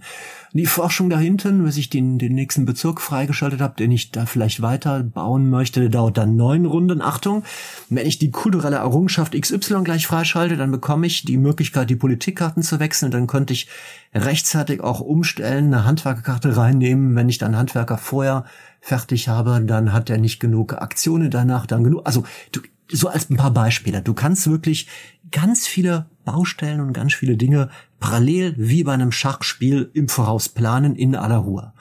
Und diese Möglichkeit ist extrem fordernd, weil das ein sehr, sehr komplexes Spiel, Spielerlebnis der bringt. Und das ist ein bisschen anders bei pausierbarer Echtzeitstrategie, weil dieses perfekte Timing, das kriegst du dann nicht hin. Also da kannst du so ein bisschen nach Gefühl gucken, wenn ich jetzt das mache, das könnte rechtzeitig fertig werden vor dem anderen, aber dann kommen so Sachen wie, wie Truppenbewegungen oder, oder andere, andere Geschichten noch. Das ist nicht so genau planbar.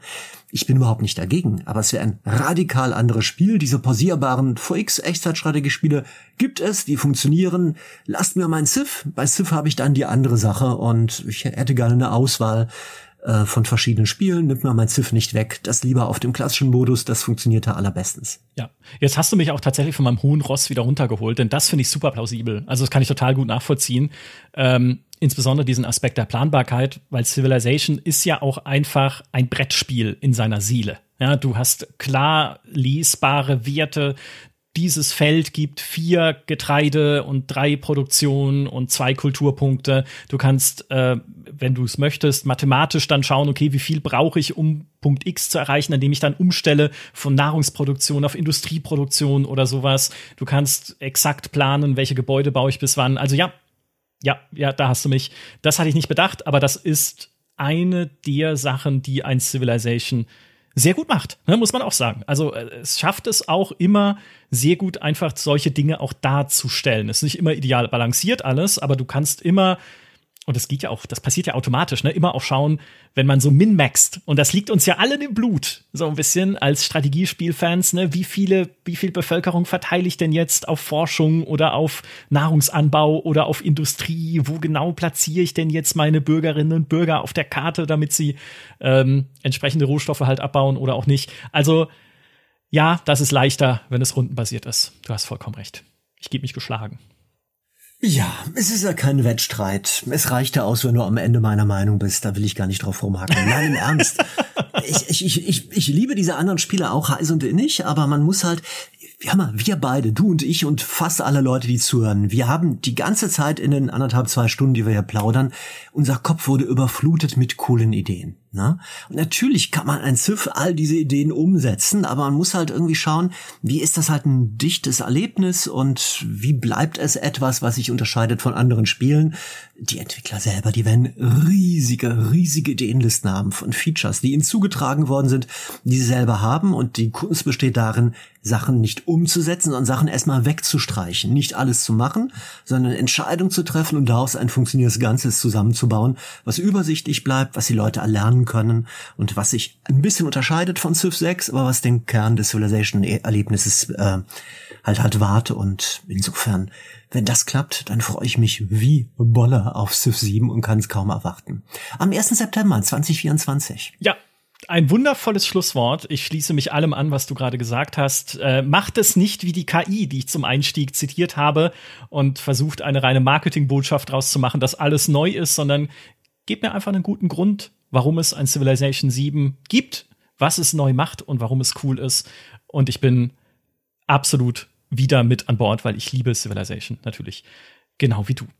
Das war unser Talk über Civilization 7. Äh, besprecht bitte gerne in den Kommentaren, was ihr euch wünschen würdet oder welche unserer Ideen ihr mal besser, mal schlechter fandet, nachdem wir sie jetzt gerade besprochen haben. Besprecht es auch gerne mit Daniel auf Twitch, twitch.tv slash writing-bull. Da seht ihr ihn spielen und äh, könnt mit ihm chatten bei Civilization, bei Anno 1800, bei Victoria 3 und vielen anderen Spielen, die du dort regelmäßig live streamst. Also ne, belästigt uns einfach. Das wäre so, also auf eine freundliche Art bitte, aber das wäre so meine Bottomline.